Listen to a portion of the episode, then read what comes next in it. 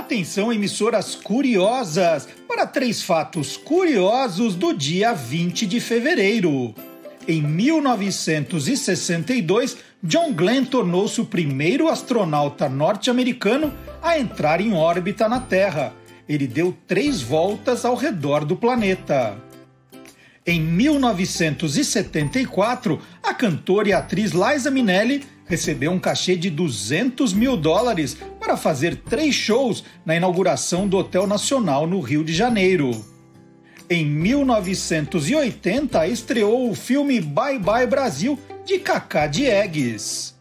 Está entrando no ar o programa que acaba com todas as suas dúvidas. Olá, curiosos! Bom dia, curioso! Bom dia, curiosa! Hoje é 20 de fevereiro de 2021. Está começando o Olá, curiosos! Tudo o que você sempre quis saber sobre qualquer coisa. E os destaques do programa de hoje são dois pontos. Palavras que sumiram do mapa. Dom Casmurro nos quadrinhos, no cinema e na TV. O caso aí da Cury, aí tem história. E o tema de abertura de Família do Remi. O lagarto que solta sangue pelos olhos. Nossa! Tudo isso e muito mais no Olá Curiosos, que começa, como sempre, com música. Time After Time é um dos maiores sucessos da cantora Cyndi Lauper, lançado em 1984. Cyndi conta que a inspiração para a música surgiu quando ela leu um artigo sobre o filme de ficção científica Time After Time, de 1979. A música foi indicada ao Grammy Award de melhor do ano em 1985. E nós vamos ouvir agora na abertura do nosso programa Time After Time com a banda Beck e os Tiozão. Mas uma coisa mais intimista hoje para começar. After my picture fades and darkness has turned to gray, watching through windows, you're wondering if I'm okay. Secrets stolen from deep inside, the drum beats out of time. If you're lost, you can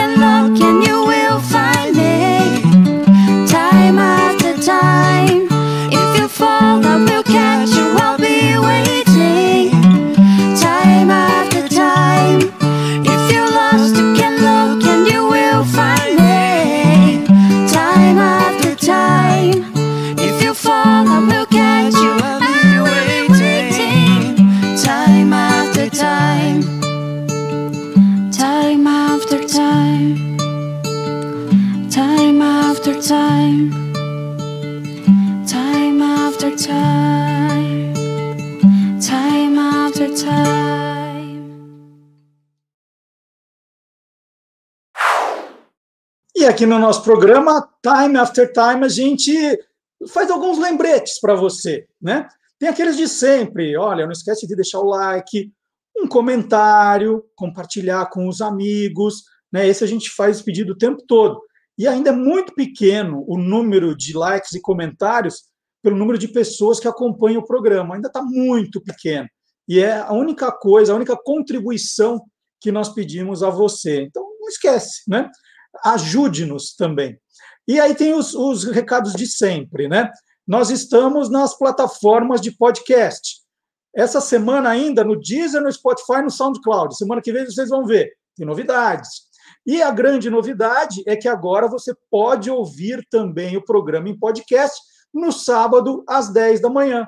Então, nós já publicamos o podcast lá. Por exemplo, na semana passada, aqui no chat, o Ricardo Zeppelini falou: Olha, gente, estou vendo o começo do programa, vou ter que dar uma saída, depois eu volto.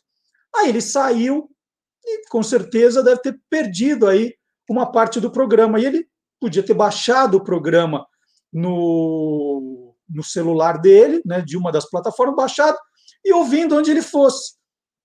Tem muita gente que usa o sábado né, para fazer supermercado, para fazer atividade física.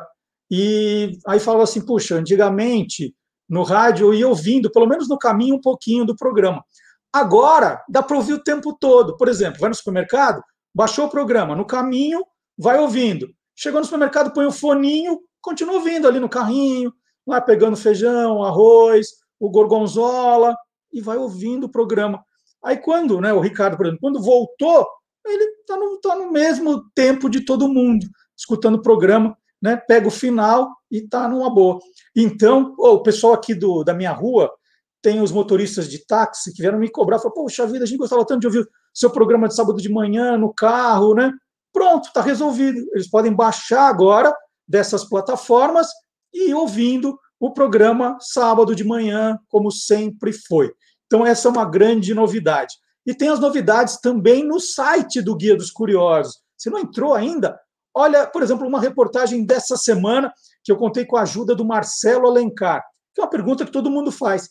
Se o espinafre dá tanta força, por que, que o Brutus não come espinafre para vencer o Popeye, hein? Grande pergunta.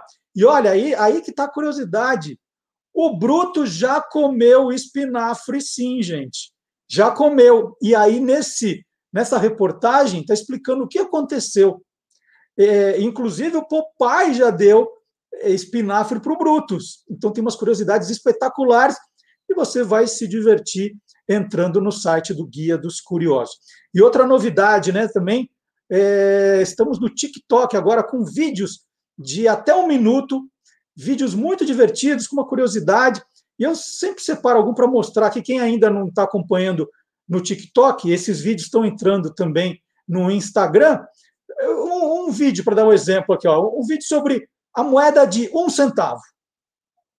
Você guardou alguma moeda de um centavo? É, nós tivemos esses dois modelos. Elas continuam valendo, mas pararam de ser cunhadas em 2004. Por quê? O valor nominal, um centavo, é muito inferior ao que se gasta para fazer uma moeda dessas. Em 1999, quando eu estava escrevendo o Guia dos Curiosos Brasil, eu escrevi para a Casa da Moeda fazendo essa pergunta: quanto custa fazer uma moeda de um centavo?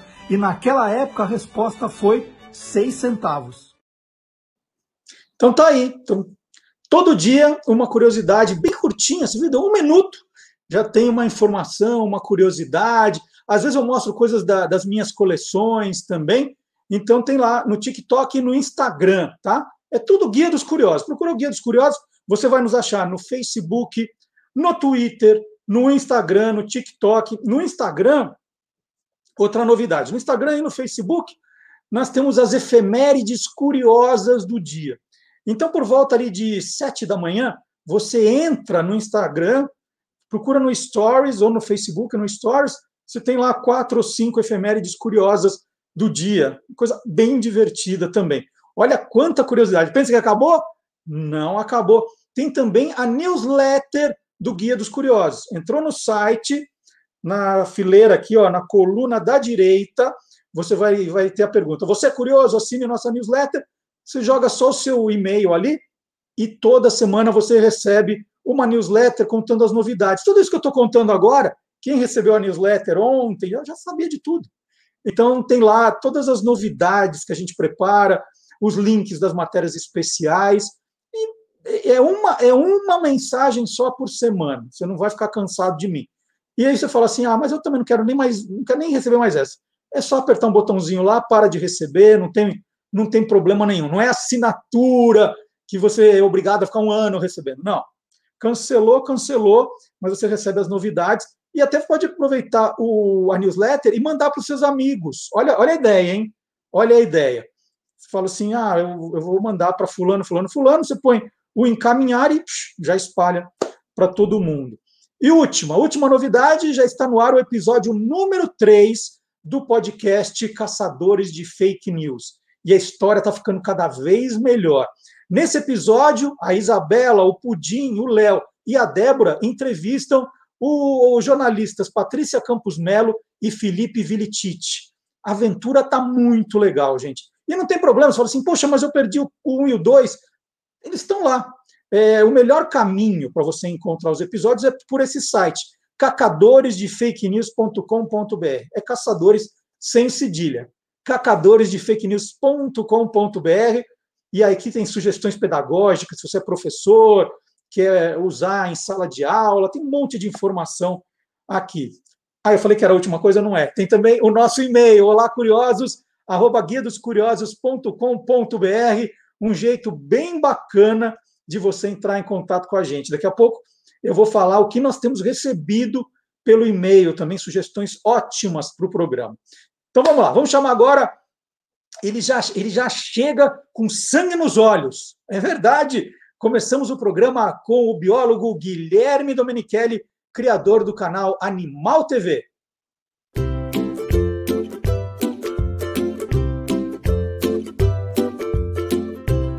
Soltando os bichos, com Guilherme Domenichelli. É verdade que existe um animal que se defende com o próprio sangue? Sim, é verdade. Existe um lagarto chamado de lagarto de chifres que se defende com sangue. Para enganar seus predadores, primeiro ele tenta se camuflar, já que seu corpo tem as cores do chão do deserto de Sonora, nos Estados Unidos e México, onde ele vive. Se isso não der certo, ele enche os pulmões de ar para parecer maior e deixa bem à mostra as pontas que parecem espinhos espalhadas pelo corpo, principalmente na cabeça. Se também não der certo, esse animalzinho de apenas 10 centímetros tenta outra tática. Quando um coiote, ou até mesmo uma pessoa, tenta pegar o lagarto de chifres, ele lança um jato de sangue dos olhos com uma precisão incrível, podendo atingir até 2 metros de distância. E como ele faz isso? É que ele consegue aumentar o fluxo de sangue para a cabeça e, por pressão, estourar alguns vasos sanguíneos de suas pálpebras e soltar um poderoso jato de sangue. Por isso, se você estiver passeando pelo deserto de Sonora, tome cuidado, porque esse animalzinho aí tem literalmente sangue nos olhos.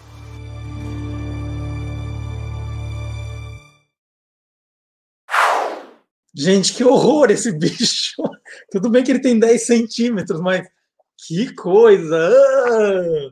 E o Guilherme Domenichelli, ele, ele faz umas coisas muito legais também nas redes sociais, e ele publicou no Instagram dele o, uma, uma foto incrível, né? A legenda era: em clima de carnaval, um lagarto fantasiado de Homem-Aranha. Olha só. O lagarto agma macho e sua coloração padrão é marrom, mas quando ele está exposto ao calor ou precisa disputar território com outros indivíduos, sua cor muda para azul e vermelho brilhante. Mas a sacada do, do lagarto fantasiado de Homem-Aranha foi demais. E toda terça-feira, aqui no canal do Guia dos Curiosos, no Facebook, no YouTube, você acompanha o nosso programa que mostra o lado curioso dos livros, dos autores, dos ilustradores, né, do, do, dos leitores também.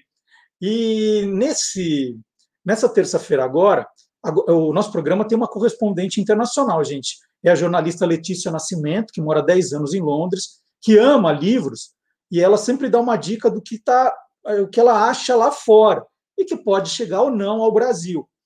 E ela achou um livro que é a cara do Guia dos Curiosos, é o, é o Guia dos Curiosos.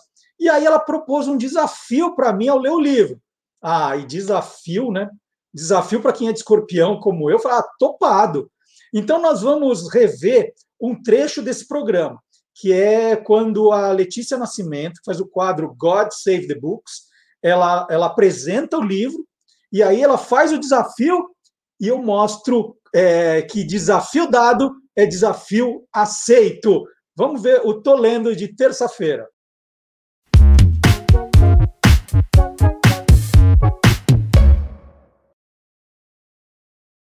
E agora um presente para todo mundo, hein? Um presente que vem de Londres com a nossa correspondente internacional, a Letícia Nascimento. Ela já mora em Londres há 10 anos, jornalista brasileira, e está de olho em tudo que está saindo lá fora que pode chegar aqui no Brasil ou não. Né? O que interessa é o lado curioso dos livros que ela apresenta. E hoje ela falou que é um livro com a minha cara. Que livro será que é esse? Hora do God Save the Books com Letícia Nascimento.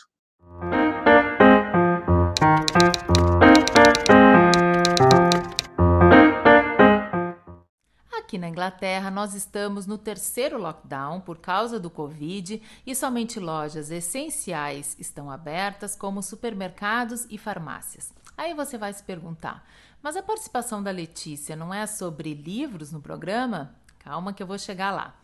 Pois eu estava num supermercado, já que eu não posso ir numa livraria, e esse livro aqui me chamou a atenção. Funny You Should Ask, que se a gente fosse traduzir, seria mais ou menos como engraçado você perguntar isso. Então, aí eu peguei o livro, comecei a ler, achei interessante, porque é um livro cheio de perguntas inusitadas e curiosas. E descobri que esse livro foi inspirado num programa de rádio aqui da BBC chamado The Zoe Bowl Breakfast, que abre para perguntas do público que são respondidas por um grupo de experts que se auto-intitulam The Elves. Aí, folhando o livro, eu achei ótimas perguntas, engraçadas, e achei que era a cara aqui do, do Guia dos Curiosos, e resolvi trazer aqui para minha participação no programa. Então, vamos ver se vocês sabem algumas perguntas. Marcelo, olha aí essa primeira. Por que, que pisar numa pecinha de Lego dói tanto o pé? Outra, xadrez é um jogo que já foi jogado tantas vezes. É possível que um jogo, movimento por movimento, já tenha sido jogado duas vezes? Essa eu vou ajudar. A resposta é não. Tem mais possibilidades num jogo de xadrez do que segundos já existiram desde o começo do universo, ou seja, é impossível. Tem também perguntas mais existenciais. Por que, que o barulho da chuva é tão relaxante, mas um pingo de água da torneira irrita tanto? E se os aliens existem, o que, que será que eles pensam da gente? Ou mais, outra, por que, que os pais fazem piadas sem graça? Tem até uma curiosidade sobre o Brasil. Olha só, quem é a pessoa mais isolada do mundo? A resposta diz mais ou menos o seguinte: que há 25 anos oficiais brasileiros descobriram a existência de um homem na floresta amazônica e deram a ele o nome de o Homem do Buraco. O governo brasileiro então decretou que essa seria uma área protegida e esse homem vive lá sozinho. A resposta é bem grande, não tem como eu contar tudo aqui para vocês, mas resumindo, é isso. É no Brasil que está o homem mais solitário do mundo. Esse grupo que responde as perguntas no programa também tem um podcast chamado No Such a Thing as a Fish com convidados que trazem curiosidades toda a semana. Então, se você consegue entender o inglês, talvez valha a pena conferir o podcast. Que a gente nunca pare de se perguntar, porque curiosidade é essencial na vida da gente. Marcelo, vamos ver se você sabe responder a pergunta do Lego. Eu espero que sim, hein? E hoje eu fico por aqui e até a semana que vem. Ah, Letícia, eu estou preparado, eu estou preparado. Você pensa o quê? Você joga um desafio? Aqui, olha, missão dada é missão cumprida nós conversamos com o doutor, um ortopedista, Alberto Mendes, e ele vai contar para a gente, sim, por que dói tanto pisar numa pecinha Lego, não é, doutor Alberto? Olá, meu nome é Alberto Abussamra Moreira Mendes, sou médico ortopedista especializado na área de pé e tornozelo. Estou aqui para falar hoje sobre uma situação extremamente dolorosa por que, que dói tanto pisar descalço sobre uma pecinha de Lego? É, a pecinha de Lego. Vamos começar então falando sobre a pecinha de Lego. Pecinha de Lego é um material plástico extremamente resistente e rígido, conhecido como plástico ABS. O A de acrilonitrila, o B de butadieno e o E de estireno. Ele pode aguentar até 432 quilos sobre ele sem deformar nada. Essa peça, além disso, é constituída por pininhos, aqueles vários pininhos que formam saliências. E às vezes algumas peças têm os pinos nas duas faces e as quinas elas são muito bem recortadas, transformando essa peça numa tortura total para a planta do pé, tá? Lembremos ainda da equação pressão é igual a força dividido pela área. A força exercida é o seu peso. A área, ela é muito pequena, a pecinha do Lego é pequena. Daí você pode ter noção do impacto que isso vai causar na planta do seu pé. Vamos agora falar da anatomia do pé. Aqui certinho? Bom, são no mínimo 28 ossos que um ser humano tem no pé, em cada pé, formando várias articulações, várias articulações com vários ligamentos e aproximadamente nessa região plantar do pé 70 mil terminações nervosas sensitivas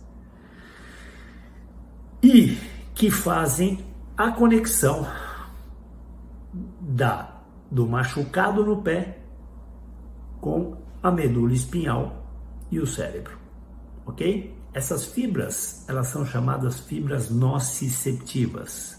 Noce que vem de dor. E elas transformam esse estímulo de pisar na peça de Lego em dor.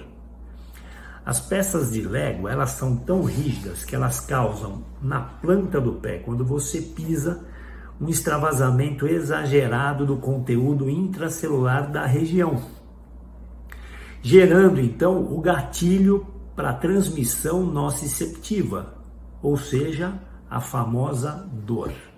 Tá certo? Essa região do pé, ela possui, essa região plantar do pé, ela possui muitas fibras nervosas nociceptivas. E a maioria do tipo A delta. Existem outras fibras que nós não vamos comentar aqui, mas essas do tipo A delta são as que conduzem o estímulo até o sistema nervoso central com uma extrema velocidade, é muito rápido, resultando numa dor aguda e severa. Para encerrar, eu gostaria também de dizer que se você pisar num prego, se você pisar num recife de coral, se você pisar num pedrisco, etc., você também vai ficar machucado. Só que no Lego, o palavrão que você solta, ele é muito mais refinado. Acho que é por aí, tá bom? Obrigado, até a próxima. E no Olá Curiosos da semana passada, durante a entrevista com o professor Dionísio da Silva, que estava contando como as palavras entram para o dicionário, eu perguntei para ele, professor, e as palavras obsoletas, elas saem do dicionário? Ele falou, não, elas continuam lá. E aí o pessoal aqui do chat, né, muito participativo, falou assim: Marcelo, lembra que você, uma vez, no programa de rádio, entrevistou o jornalista e escritor Alberto Vilas e ele falou do dicionário de palavras mortas? Claro, eu tenho um livro aqui, daqui, ó, o Pequeno Dicionário Brasileiro da Língua Morta. E o Vilas está aqui comigo agora. Bom dia, Vilas, tudo bom? Bom dia, tudo bem? Como é que faz? Estamos aí, né? Assim, as palavras mortas continuam mortas, mas outras estão aparecendo, nós vamos falar delas. É. Eu tenho o livro autografado por você aqui de 2015, o livro é de 2012, e não é, é o único que eu tenho seu, não, hein? Lembra que eu tenho obras, as obras completas. Eu tenho, eu tenho todos aqui. Ah, que legal. O dia que você foi na rádio, eu pedi para você autografar tudo de uma vez. Ele, é. Você tem as obras completas. Vilas, é, é, quem conhece muito de, de língua morta denuncia a idade, né? É, não, é, é o que eu sempre falei. Esse livro aí, às vezes, ele, ele é um teste de idade, né? Quando a pessoa lê, a pessoa de 30 anos fala assim: Eu não lembro disso, eu não lembro disso. Mas as pessoas de 70, como eu, lembram de tudo, sabe assim? E não são só palavras, né, Marcelo, assim, que somem. Falar, ah, ninguém fala mais isso. São expressões. Eu estava dando uma olhada aqui, um pouquinho antes da gente começar a conversa. Então, você tem, assim, ovo não era ovo no sentido do ovo de galinha, mas todo mundo falava: nossa, Fulano alugou um apartamento que é um ovo, né? porque é pequenininho. Mas ninguém, ninguém fala mais isso, né? Nossa, eu comprei um carro que é um ovo. E falava, né? Isso quer dizer, não é só palavra, mas são expressões também, né? Isso que é, que é interessante, né? A minha preferida, a minha preferida, que arranca a gargalhada quando eu falo aqui em casa, e, e não falo de propósito, é japona. Eu vou pegar japona. É, Japão, é muito engraçado. Não, e assim, são palavras assim, você vê assim, ah, chamou a polícia, chamou. Ninguém fala, mas chamou a rádio patrulha. Era uma coisa comum, né? Chama rádio patrulha, rádio patrulha, rádio patrulha era um fusquinha preto e branco, né? Assim, uhum. Então, assim, são palavras que realmente. A biografia, né? Ah, tem que fazer uma chapa do pulmão, tem que fazer um raio-x, mas começou lá com a biografia. No início dos anos 80, tinha aqueles caras ali no centro de São Paulo com a PAC, faça a biografia, né? Então, assim, são umas palavras que. Não, e garrucha, né? Que foi a primeira palavra que eu acabei escrevendo no livro. Quando eu falei aqui em casa, não, fulano estava com uma garrucha. Minha filha falou, garrucha? Quer dizer, garrucha é uma espingarda. Mas as pessoas falaram, pegou a garrucha. Né? Aí você tá, olha, você tem 70 anos. É, tem, tem uma história também que eu adoro no teu livro, né? Que é um pouquinho antes da entrevista, falei, agora eu vou, eu vou mergulhar aqui na leitura.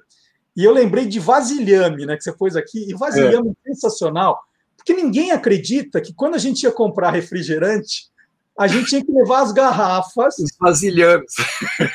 eram vasilhames, é. deixava assim, deixava lá os vasilhames vazios e trazia os cheios, né? Na época e, sem o vasilhame era o dobro do preço, né? Assim, você tinha que levar, era o refil hoje, né?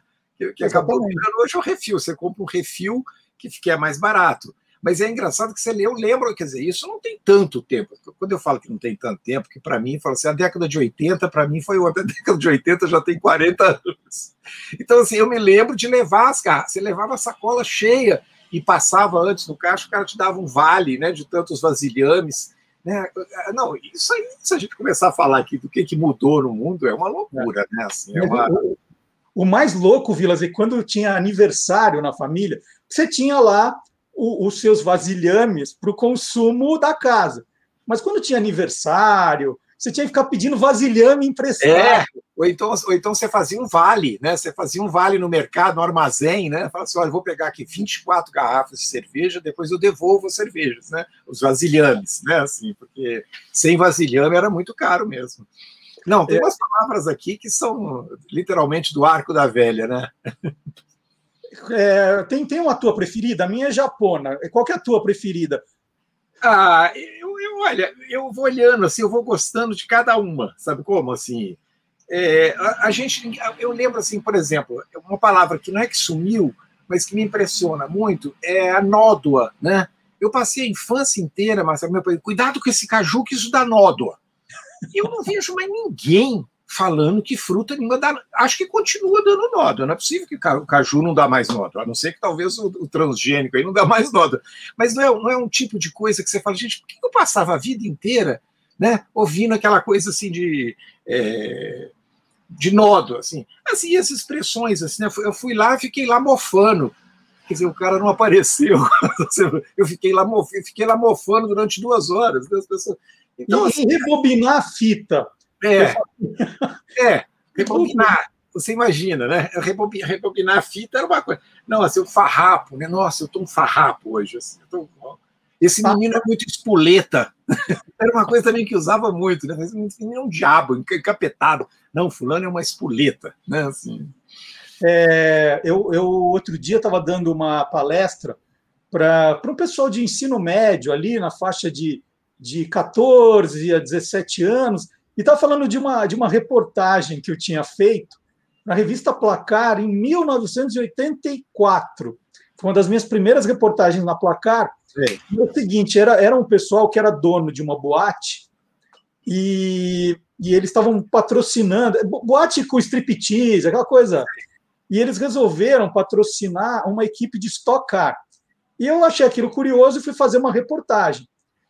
Aí eu contei para o pessoal ali de 14, 16 anos que o título da reportagem era O Inferninho Paga a Conta. Qualquer inferninho, Vila. Pois é. Que hoje você fala assim, ali tem um puteiro, né? Assim, mas antigamente, assim, imaginar que aquele lugar chamava Inferninho, né? Assim, é o tipo da coisa, é muito engraçado, né? E são muitas essas palavras. Eu já, eu já lembro que eu falei isso no seu programa, que, na verdade, eu ia fazer uma crônica para a Carta Capital, eu falei, comecei, comecei a anotar isso, isso. Quando eu vi, eu falei, nossa, já tem 40 aqui. E o que eu gosto é de contar as historinhas, né? Quer dizer, não é só assim, ah, inferninho era antigamente. Não, eu conto sempre uma história, né? Assim, de, e essas historinhas te remetem ao, ao, tempo que eu acho que eu acho que eu gosto muito, que eu acho bem legal. Agora, você falou, né, que tem algumas que vão denunciando em que década você nasceu. É. Por exemplo, no seu livro, aqui no, aqui no Dicionário da Língua Morta, Tranchan, eu não fazia é. a menor ideia. Essa é muito. Não, e você pega os anos 60, a época da Jovem Guarda, foi uma época que a gente teve uma chuva né, de novas expressões. era assim, uma brasa, é, né? As pessoas falam assim, não, e aquela coisa do broto, né? Um broto legal, ah, um broto, a minha menina. Outro dia eu estava ouvindo aqui em casa o disco dos Mutantes, que, né, que, que eles cantam a música do Jorge Ben, falam, ela é minha menina. Ninguém hoje fala assim, vou sair com a minha menina. Não é assim, é a namorada, hoje assim. E, e concubina, então? É, pois é, né? Assim, é, amaziado, amante era mais fulano tá amaziado. Não, são tantas palavras que dá um dicionário mesmo, né? Assim, é muito impressionante. Ô, Vilas, é, quando a gente faz um livro como esse teu, a gente acaba se, se apaixonando tanto pelo tema que, mesmo com o livro impresso, já na mão das pessoas, elas comentando, a gente não consegue parar a pesquisa. Você continuou procurando palavras. Na verdade, na verdade Marcelo, assim, eu estou com um embate não, mas assim, porque a editora Globo, que publicou todos esses livros, ela tem os direitos dos livros. Então, assim, agora que fez 10 anos que o mundo acabou, eu falei, putz, eu queria fazer uma edição revista e ampliada. Mas aí veio a pandemia, você sabe como é que as coisas todas pararam, né? Então, assim, mas eu vou retomar isso aí e eu tenho outras palavras, entendeu? Eu, tenho outra, eu, eu, comecei a anotar, porque as pessoas me mandaram muito mensagem. Você esqueceu disso, você esqueceu... eu lembro de tudo também, não. Então tem umas palavras que, que merecem estar aqui, como nos outros livros também, né? O Admirável Mundo, é, Mundo Velho também, que tem umas expressões, é, né? Esse filme é um abacaxi, né? Assim, então, assim, começou, tem umas palavras que... E algumas que estão sumindo agora, né? Recentemente, assim, que é, tem sempre aparecendo palavras novas e sumindo palavras novas. Né? E você fica anotando quais são as novas para perceber quais são as que estão ficando obsoletas? É, não, faço, eu faço muito, eu, eu brinco muito com isso, né? Assim, eu, eu, gosto muito dessa coisa de palavras. E eu, eu fico impressionado com as coisas, você vê, eu estou fazendo um monte de coisa ao mesmo tempo. Mas eu estava com a ideia também de fazer um, um texto para a Carta Capital, que eu acho que vai acabar virando um dicionário também. Sabe de quê, Marcelo? Assim, o, eu queria fazer o pequeno dicionário de nomes que Caetano cita nas canções dele. Porque é uma loucura, é uma loucura. Eu tenho aqui, acho que eu separei aqui, deixa eu ver se eu tenho aqui, peraí. Eu fiz uma pesquisa, uma pesquisa de, pesquisa de cabeça. Deitei na cama e comecei a pensar. Então, vou falar rapidinho aqui, só para você ter uma ideia. Começou com Cláudia Cardinale no Alegria, Alegria, né? As Cardinales, Brigitte Bardot, Olha, Claude Levi-Strauss, Arrigo Barnabé, Tio Patina, Patinhas, Vera Zirman, Julieta Massina, Dodô, Dona Cano, Henri Salvador, Clarice Lispector, Raul Seixas, Margaret Thatcher, Rolling Stone, Joãozinho 30, Andy Warhol, Serra, Picasso, Steven Wonder, Carmen Miranda, Chico Buarque, Luiz de Camões, todos esses... Não, isso aqui, nem a metade eu li aqui. Uhum. Ele cita nas músicas dele, assim, eu acho que é o compositor que mais cita pessoas, porque tem gente que fala assim: ah, quem será que era a Carolina do Chico Buarque? Uhum. Né, aquele mistério, será que Carolina existiu? Mas aqui não, né? O poeta Paul Gauguin achou que a Bahia do Guanabara, quer dizer, ele cita, ele cita pintor, jogador de futebol, a mãe dele, compositor, é, né, o Steven Wonder, não, e fora que dois termos que ele usou geniais, que eu acho que é o hermetismos pasquais, né, uhum. o Hermeto Pascoal, e o Miltons geniais, né, que é o Milton Nascimento. Fora essas, essas coisas assim meio de gênio, né? Assim, é impressionante. Então, assim. Para onde você vira aí no seu escritório, você acha uma lista diferente? É uma loucura isso aqui. onde for? Isso aqui é um dos cômodos, são três aqui em casa, assim, sabe assim, é o, é o, o antigo quarto da empregada, o antigo lavabo que a gente tinha também, que virou tudo isso. E é o maior prazer eu trabalhar aqui, porque aqui você começa a lembrar das coisas assim, ah, lembrei disso aqui, de vez em quando te dá um desespero você começa a procurar e não acha. Eu tenho aqui mais de 15 mil CDs ainda. Lembra de CD? Daqui a pouco. Eu, eu também tenho um monte. É, que está tudo em ordem alfabética, mas daqui a pouco CD, você vai falar CD, o que, que é isso? CD, procura aqui, né? Vai, vai, vai dar, daqui a pouco aí. E eu separei aqui, Marcelo, assim, umas coisas que eu achei legais, assim, que são as palavras novas que, que apareceram em 2020, né? Então, olha só, para você ter uma ideia, assim, uma, também uma pesquisa de cabeça, fui lembrando e pondo aqui comorbidade, né? Que, que as pessoas, a palavra, sempre existiu, mas ninguém, você nunca ouviu, antes de 2020, ninguém falou, fulano tem uma comorbidade. Assintomático. Agora você ouve assim no boteco da esquina, fulano tá, mas é assintomático. e assintomático é uma palavra meio difícil, não é assim uma palavra, ah, né? flexibilização, lockdown, Coronavac, Pfizer, Sputnik, respirador, leitos de UTI, oxigênio, coronavírus, Covid, linha de frente. linha de frente também, o fulano é da linha de frente. Né? Uhum.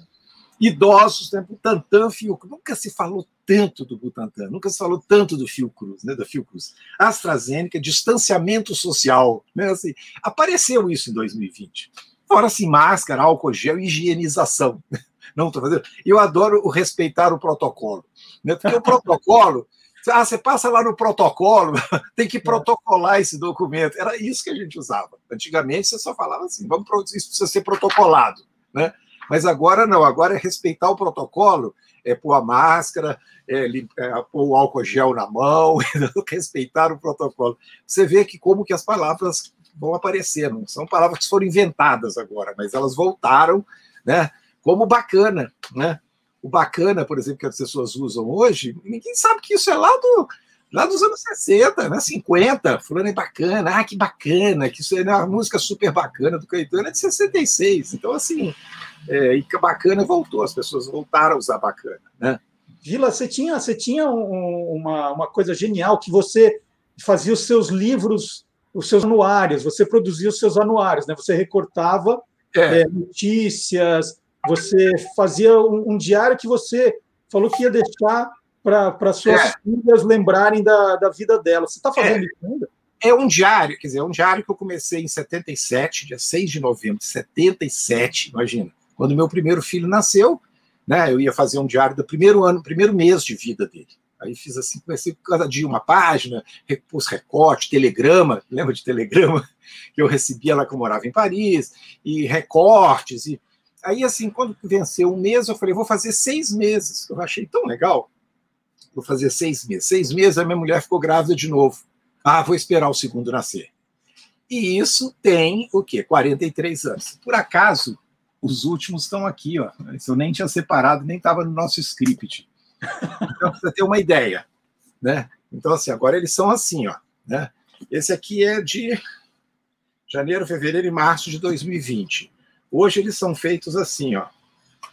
Vê se dá para ver aí, tá vendo? Bacana. Peraí que eu vou encher a tela. Vamos, mostra de novo, nós vamos encher a tela aqui, ó.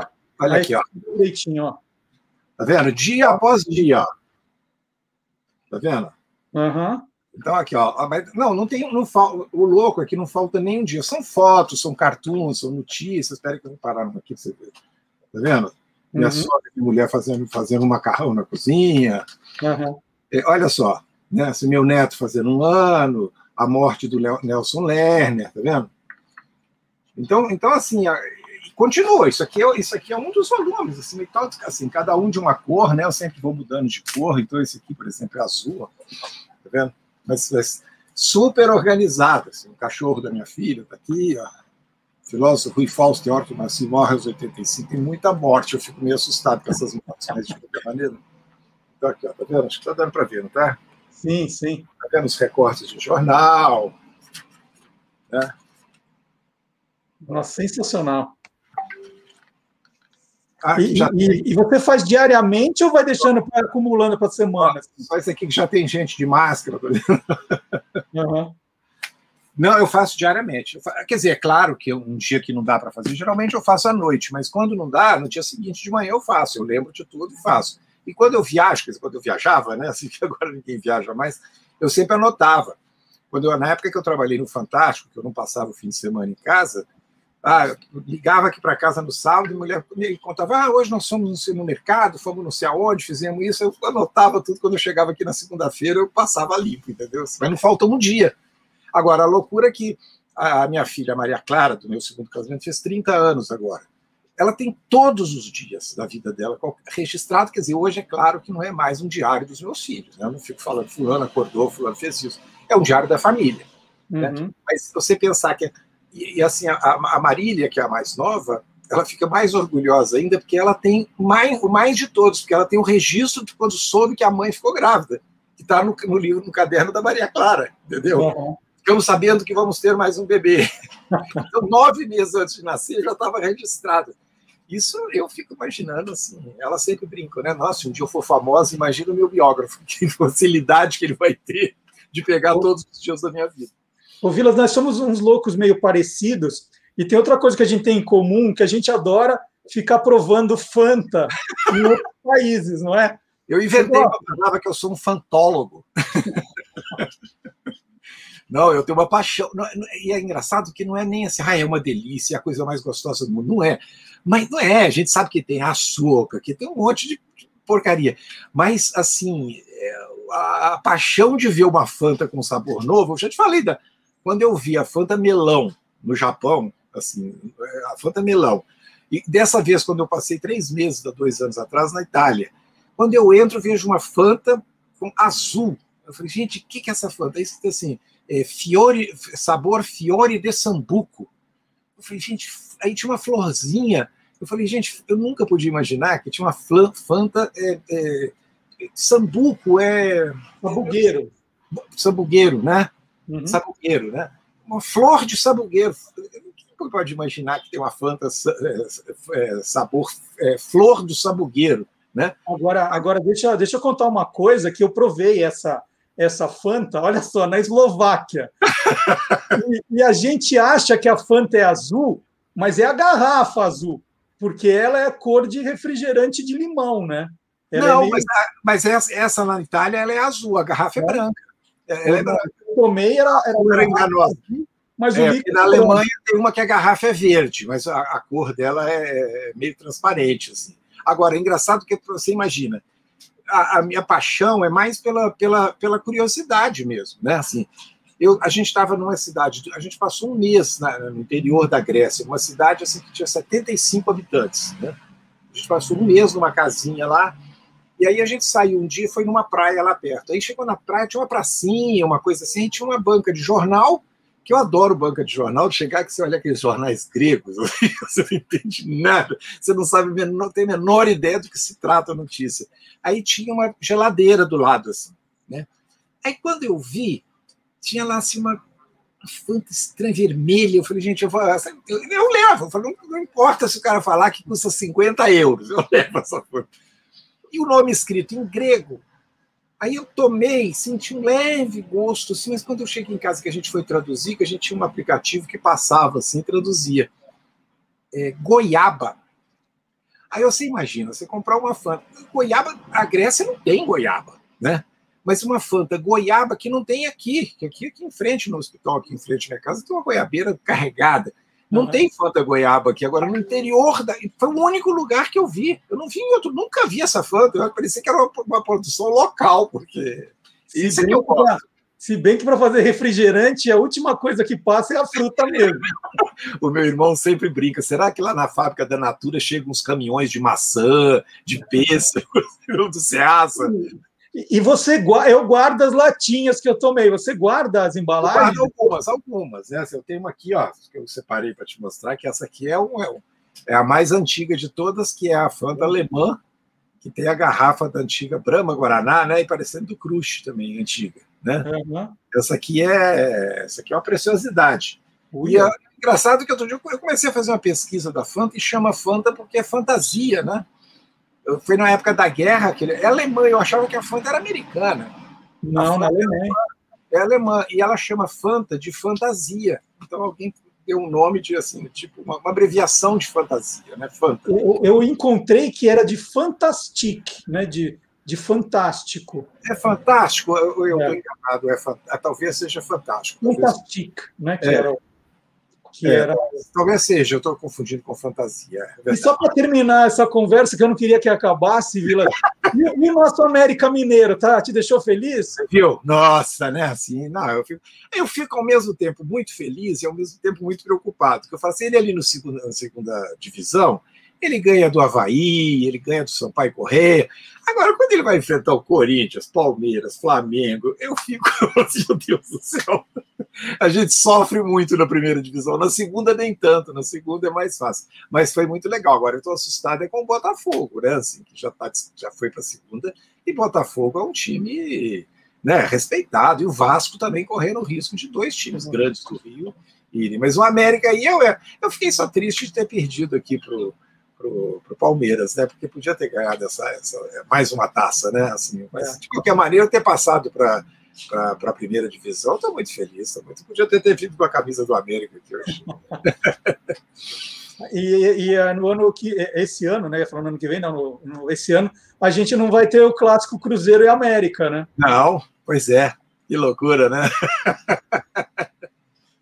ah, e, e, última coisa, só que a gente começou com o, o, o pequeno dicionário brasileiro da língua morta, que foi acabou sendo o mote para a é. gente conversar, né? Papo, é. É, sabe uma, uma outra que não se usa mais? É garrancho, né? Porque ninguém mais é. escreve a mão, né? Você não sabe mais a letra de ninguém, né? Você olhar essa letra do fulano. Você sabe que assim, a minha mãe, minha mãe morreu já tem uns 20 anos, mas ela olhava uma letra e falava assim: essa menina estudou no Sion.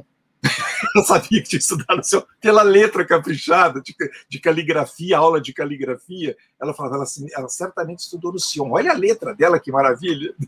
Hoje você não sabe a letra de ninguém, né? Você não conhece mais a letra da, das minhas filhas, eu não sei a letra delas, né? Agora, Marcelo, eu queria falar do, do, desse meu novo livro que eu estou fazendo, que eu acho que você vai gostar também. Não sei se eu já te falei, se eu já contei para os seus, pros seus milhares de ouvintes, que é o ano, chama o ano em que você nasceu.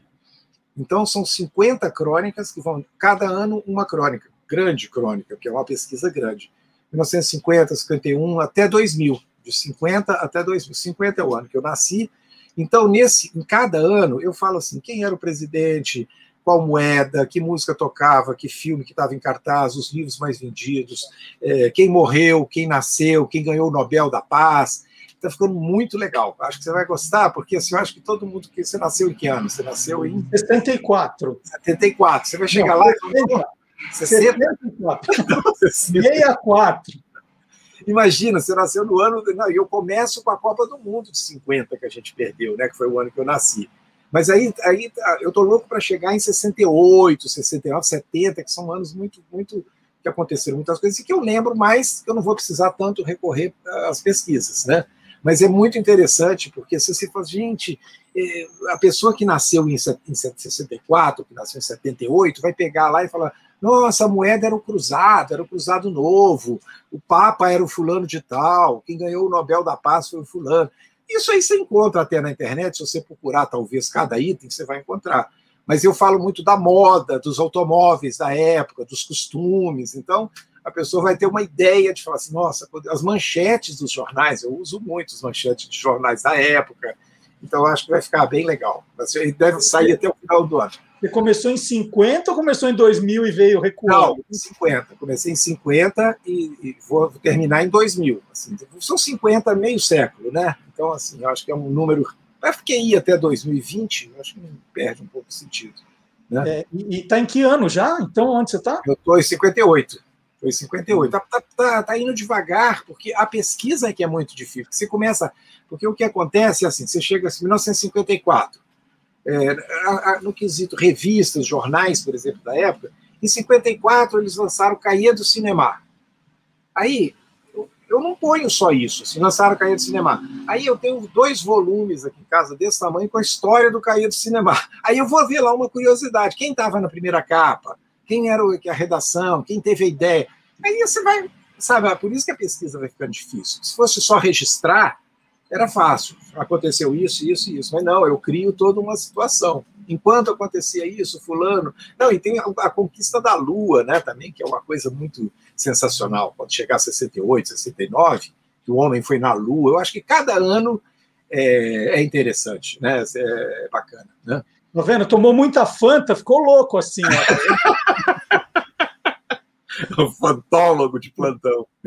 Vilas, muito obrigado pela conversa. É, a nossa conversa é sempre muito boa, né? A gente sempre, a gente sempre, a gente ficaria aqui a tarde inteira, né? é. né? Ou então amanhã inteira entraria o domingo adentro aí, né? Assim. Ó, e, e termina logo esse livro para a gente voltar a conversar, hein? Tá bom, a gente conversa. Vamos lá. Vamos tá lá. Bom. Grande abraço para você. Grande abraço. E agora, aqui no Olá Curiosos, nós vamos continuar falando de história. Agora, o professor Vard Marques está chegando aqui.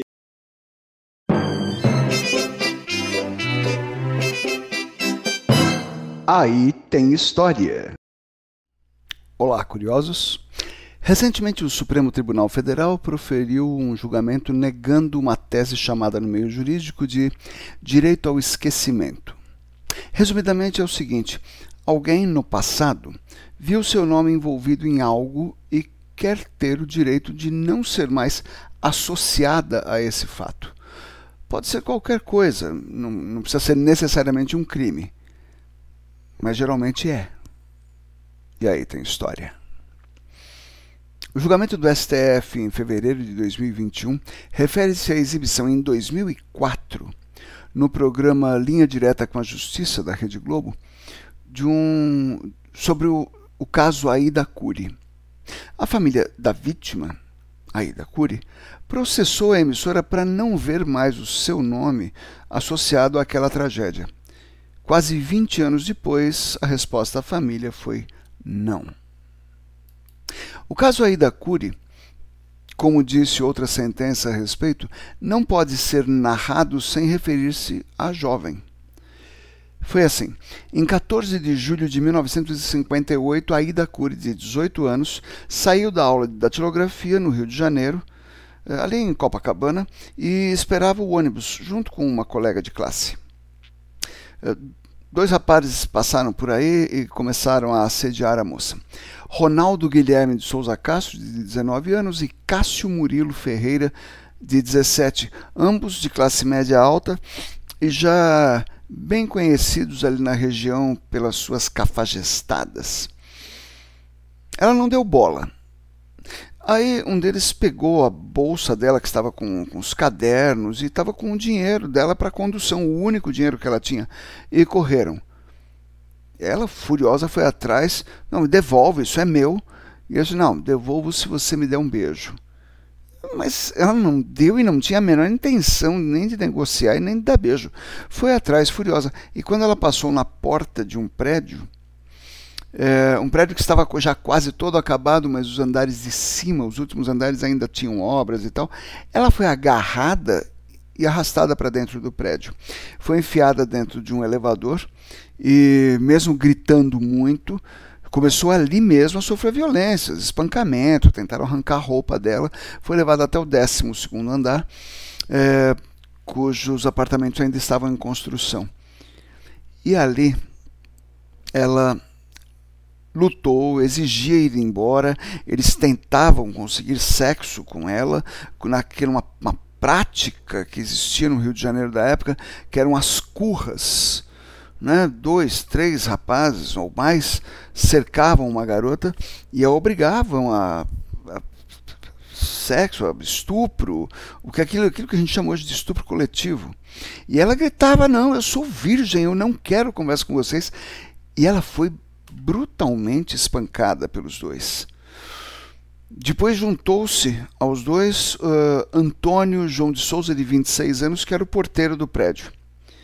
E ela foi muito machucada, foi mais de meia hora, ou cerca de meia hora de luta, e ela desmaiou, exausta. E aí eles viram que o crime já estava mais do que evidente. Então eles decidiram acabar com o testemunho da vítima. E a atiraram do 12 andar para a morte para simular suicídio. O caso mexeu demais com a opinião pública porque a imprensa foi para cima e pegou o laudo do Instituto Médico Legal e divulgou todo o sofrimento da moça. Ainda assim, tivemos três julgamentos. No primeiro, houve uma condenação, uh, mas recorreram. No segundo, houve absolvição. E o julgamento foi cercado, foi coberto de suspeitas muito claras de fraude. Aí fizeram um terceiro julgamento que, entre recursos e etc., acabou com a condenação, afastando a ideia do homicídio. Então a condenação foi de oito anos e pouco para o Ronaldo por tentativa de estupro e atentado violento ao pudor. O Antônio Porteiro sumiu e o Cássio, que era menor de idade, tinha 17 anos na época dos fatos, foi mandado para uma instituição de atendimento a menores, ficou internado lá três anos e depois deu no pé. Ronaldo, quando acabou tudo, voltou para o Espírito Santo, de, que era o seu estado natal, e Lá tornou-se empresário.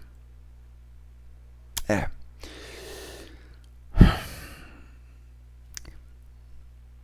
A gente pode até lutar pelo direito ao esquecimento,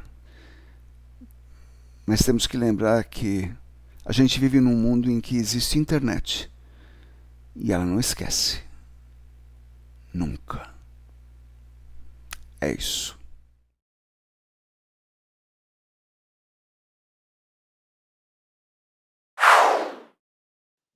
Uma história de fato muito triste, lembrada pelo professor Vard Marx. É, e agora nós vamos chamar o Gilmar Lopes, o nosso caçador de fake news. Já apresentei o podcast, mas agora temos ele personificado aqui. Ele é um dos pioneiros em checagem de fatos. Então vamos lá, é hora do verdadeiro ou farsa?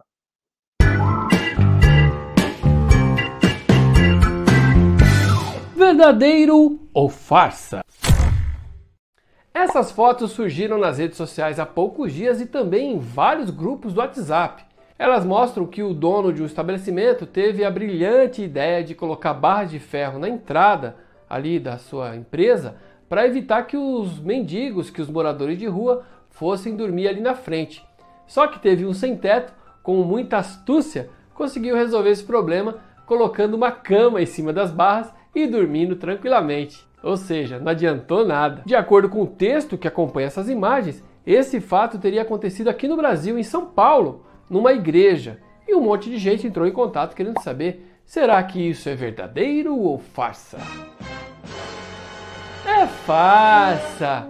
Bom, as imagens são reais, mas a história é falsa. A igreja citada disse que isso não aconteceu em nenhum dos seus templos, que ela já inclusive ajuda moradores de rua e que isso não faz parte da filosofia dessa igreja. Mas mesmo assim eu fui atrás para descobrir a origem dessa foto e dando um zoom aí na imagem, a gente descobre que, na verdade, esse logotipo pertence a um banco francês. Em julho de 2019, um jornal francês publicou esse flagrante de um banco que colocou essas barras de ferro para impedir os moradores de rua de dormir ali na frente da agência. Após a publicação nesse jornal, um monte de gente começou a protestar nas redes sociais e pegou muito mal para o banco, né? Tanto é que no mesmo dia a agência retirou as barras de ferro e os moradores de rua puderam ficar ali na frente tranquilamente à noite. Então, amiguinhos curiosos, essas fotos que mostram um cara burlando o sistema anti-moradores de rua é verdadeira, mas o caso não aconteceu aqui no Brasil. Na verdade, isso foi feito na agência de um banco francês, lá no centro, em Paris. E aí, você quer saber se o que está rolando na internet é verdadeiro ou farsa? Então entra lá no www.e-farsas.com. E o legal é que a participação do Gilmar Lopes traz muita didática também para como você pode começar a, a, pesquisar quando recebe uma, uma foto como essa, uma informação, se ela é verdadeira ou farsa. Um zoom na foto já mostrou que não era igreja coisa nenhuma. E, e é isso, né? É, a notícia chamou sua atenção, está com vontade de compartilhar, mas antes de fazer papel de bobo, ou de ficar como um espalhador de notícias mentirosas, você toma alguns cuidados. E o Gilmar, quando explica aqui nessa notícia verdadeira ou, ou, ou falsa, né, ou farsa, ele, ele mostra como ele faz, os caminhos que ele faz. E alguns não são tão complicados assim. E agora é hora de provar que o mundo inteiro é curioso.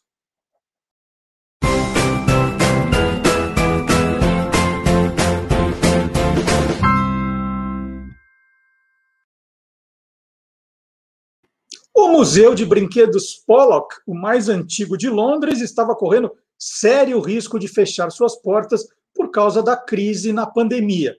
Uma campanha de ajuda foi criada para arrecadar 15 mil libras, mas o museu é tão querido que cerca de 500 apoiadores garantiram muito mais, 25 mil libras, o equivalente a 190 mil reais.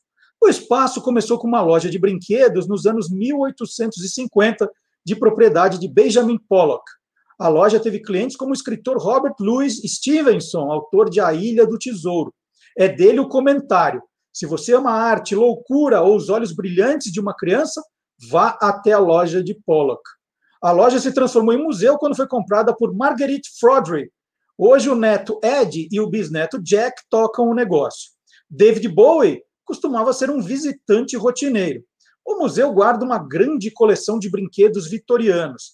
Tem ainda um rato de cerâmica feito com o barro das margens do rio Nilo, com quase 4 mil anos. E Eric, de 115 anos, considerado um dos mais antigos ursinhos de pelúcia do mundo. Os ingleses iniciaram também uma campanha de arrecadação para transformar uma casa conhecida como Dorset Hall, em Wimbledon, num museu com a história da luta da mulher para alcançar seu direito ao voto. Aquele local serviu de refúgio para mulheres que fugiam da prisão por estarem lutando por seus direitos. Então está aí os ingleses tomando conta de sua história, né? preservando a sua história. E quem também cuida de preservar a nossa história, a história da televisão brasileira, é o Magalhães Júnior. E o Magalhães faz programas espetaculares, é um trabalho de pesquisa, olha, complicado, ele gasta muito tempo em procurar as imagens, as informações corretas, e toda quinta-feira ele dá um show, são pequenos documentários que ele faz com temas importantes da história da televisão. Quinta-feira, agora, ele contou a história dos maestros na televisão. Né? A gente lembra de alguns, mas foram muitos. Os maestros né, tiveram importância vital no início da televisão brasileira. E nós vamos ver agora um trecho do programa Quem Te Viu, Quem TV, da quinta-feira passada.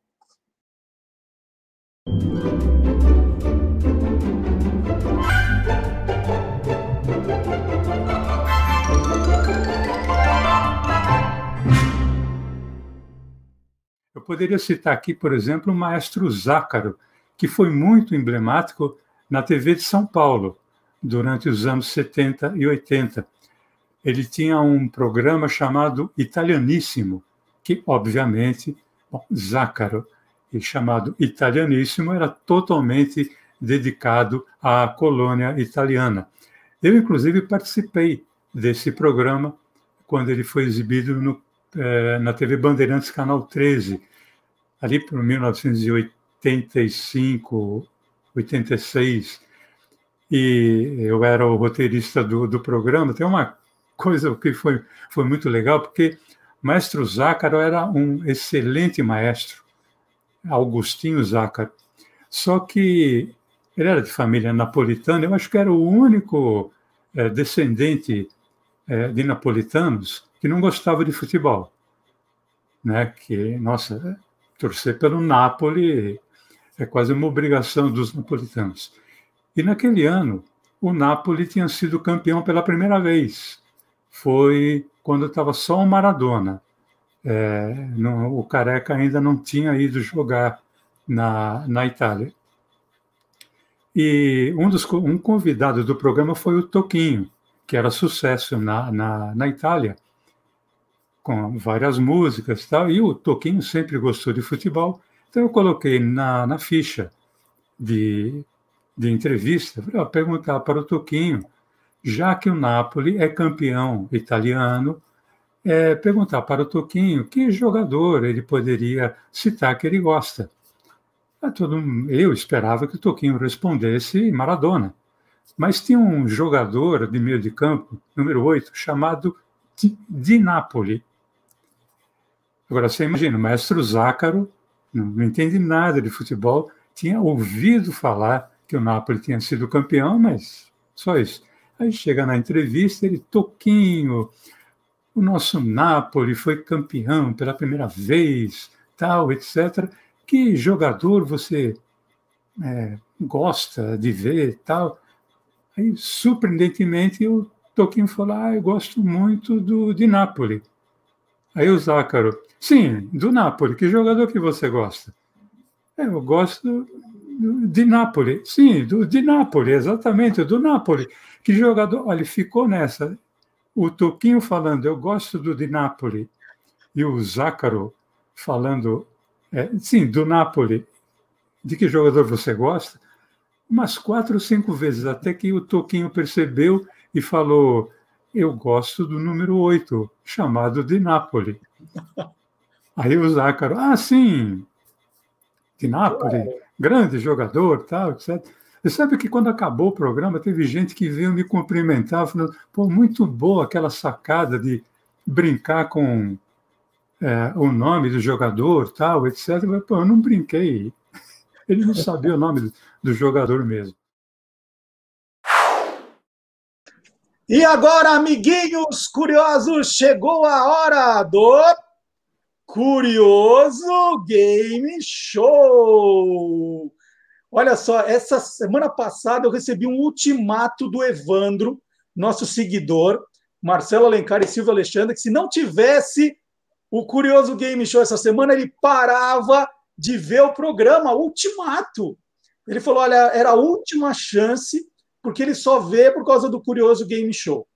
Aliás, no futuro, nós estamos pensando em fazer edições particulares para cada pessoa, porque o futuro vai ser inchado assim, né? A gente vai fazer um programa para cada pessoa. Não vamos fazer um programa. Pô, legal. Né? O que você quer? Ah, eu quero contando uma canção, uma entrevista ali com um, uma sei lá, com uma escritora e um Silvio Alexandre, a gente entrega. Nós vamos fazer oh, uma parte. A gente pode bolar uma versão também com striptease, sei lá. é. Vai estar no cardápio. Bom, e hoje, e hoje aqui no, no Curioso Game Show, dois especialistas em quadrinhos, em desenhos, em universo fantástico, sabem tudo. Marcelo Alencar e Silvio Alexandre. E olha só, quando nós começamos a pensar aqui no, no Olá Curiosos, né? O Silvio já estava fazia parte do time, chamar o Marcelo Alencar. Eu falei, ah, o Silvio está lá com a gente, né? Falou, ei, eu conheço o Silvio há sei lá quanto tempo. Que história é essa, Xará? Conhece o Silvio há quanto tempo? Deve fazer pelo menos um quarto de século, pelas minhas contas. Dois... poxa, mas, mas eu não tenho um quarto de século de idade, poxa. É que a gente faz parte da comissão organizadora do HQ Mix, né? O troféu que é o, o Oscar do quadrinho brasileiro. Então a gente está sempre se encontrando, pelo menos uma vez por ano a gente se encontra. Né, pra, é, pra... Isso, isso, fisicamente, né? Porque Exato. a gente está sempre também entre organizar, acertar as coisas, a gente se comunica direto, né? Verdade, verdade, verdadeira. É, o Silvio, como é que é esse HQ Mix? Tem, tem várias categorias, como Oscar, é o, é o ganhador e, e, pronto. Como é que é? Não, assim, é, é, são várias categorias, como o Oscar também são várias categorias, né? Alguns até chamam de Oscar, é, Oscar brasileiro, mas eu não sei se, se seria o caso, né? Porque, por exemplo, é, o Oscar acabou é, recentemente de entregar um prêmio para quem não devia. Nunca aconteceu isso no HQ Mix. No entanto, aconteceu uma coisa: o prêmio é, sempre é uma estatueta de um artista, de um, de um consagrado artista que faz um personagem ou, ou faz uma, uma, tira, e esse, esse personagem é o prêmio. E é feito uma estatueta que é entregue esse troféu. Houve um ano que esse troféu, simplesmente a pessoa que deveria fazer, não entregou esse troféu. Então, no dia, ele, essa pessoa chegou e falou: Olha, eu infelizmente eu não consegui. Ele apareceu com umas coisinhas lá, umas amostras, e falou: Olha, esse daqui é o que eu consegui fazer. Mas, poxa, estava no dia. E qual foi a solução? Como o folder, que é o, o folhetinho sempre que a gente faz, falando é, é, impresso quais são os premiados, é, era uma pizza. Então surgiu a ideia de mandar fazer uma pizza para entregar para as pessoas como prêmio. Uma tonelada. O problema, o, é, o problema, o Alberto conta que ele teve a maior dificuldade, porque imagina só, ele precisava de 56 pizzas. Então você liga para a pizzaria e fala: Eu quero 56 pizzas. Ninguém vai acreditar. Então, a primeira dificuldade dele foi convencer a pessoa a que realmente entregasse 56 pizzas lá no Sesc Pompeia. E foi um custo, mas ele acabou conseguindo. E ela não podia chegar tudo de uma vez, tinha que combinar que ela tinha chegado aos poucos. Então, eram lotes de pizzas que chegavam. Então, a pessoa, ao invés de subir lá e receber um troféu, ela recebia uma pizza quentinha, uma pizza de mussarela. Eu e até aí foi desenhista. É, eu foi, é, é, é, essa, essa é uma coisa que no Oscar acontece eu de entregar é, prêmio para quem não devia. Não, nós sempre entregamos. Só que entregamos uma pizza também. Às vezes em oito pedaços. O Marcelo Alencar, o Marcelo Alencar tem, um, tem uns troféus que você estava mostrando aí. Que troféus são esses? Pois é, veja só. Esse daqui, ele é bem pesado. É uma bomba. Ela foi criada pelo Guto Lacaz e ela é exatamente o símbolo do troféu. Até hoje, né, quando se fala em, em HQ Mix, é essa bombinha que aparece. Esse daqui eu acho bem curioso também.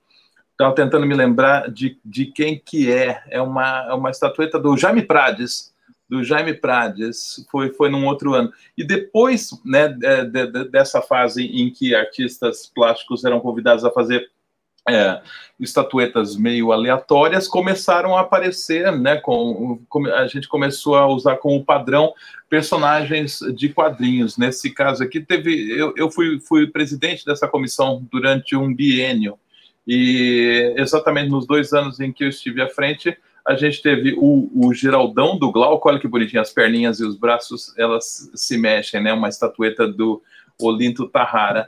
E esse eu daí, também tenho. É, lindo demais. Isso daqui é o, o. Opa, cadê? Aqui. É o palhaço saca-rolha do, do Primadio Mantov. Né? E tem, tem, tem, tem outros tantos. Tem o, os personagens do Maurício, do Laerte, do, do Ziraldo. É uma festa, uma festa para os olhos e para a estante. Esse aqui foi uma comemoração onde tinha a Mônica e o menino maluquinho? O maluquinho, exatamente. E por que, que vocês guardam esses troféus? Não são só para os ganhadores? eu, nos primeiros anos eu ganhei como editor. E ah, depois, é. como, como parte da comissão organizadora, já que a gente faz isso na faixa, na amizade, acaba levando um troféuzinho para casa. E eu, eu também ganho, a comissão ganha, mas eu também ganho, porque além da, da comissão, é eu faço, parte, eu faço também parte dos jurados. Então, eu sou um dos que escolhem as, as, a, as dez primeiras é, opções de escolha. Então, você faz uma primeira célula com dez nomes, dos, digamos, principais, e depois o público vota em cima dessas dez. E eu sou, eu faço parte dessa comissão que escolhe esses dez primeiros é, indicados, né? Então, agora, é, é vocês selecionam ou as pessoas têm que se inscrever? É assim, é por inscrição ou vocês ficam de olho no mercado para ver quem está indo bem e, e, escolhem o que tem de melhor, hein, Silvio? Antigamente era feita uma, é, o júri era é, obrigado, entre aspas, né, porque é uma diversão também, a tentar acompanhar todo o mercado. Mas chegou um momento em que era muito complicado, não dava para ler nada. E a gente tinha muita reclamação. Poxa, mas você não leu, eu nem fui indicado para tal livro, não sei o que, a gente nem sabia que existia, porque não dava para acompanhar. Então, de uns anos para cá, a gente mudou a forma de fazer a, a votação e passou a ser inscrito. Então, a pessoa, como no Jabuti, para a pessoa concorrer ao prêmio Jabuti, ela precisa se inscrever.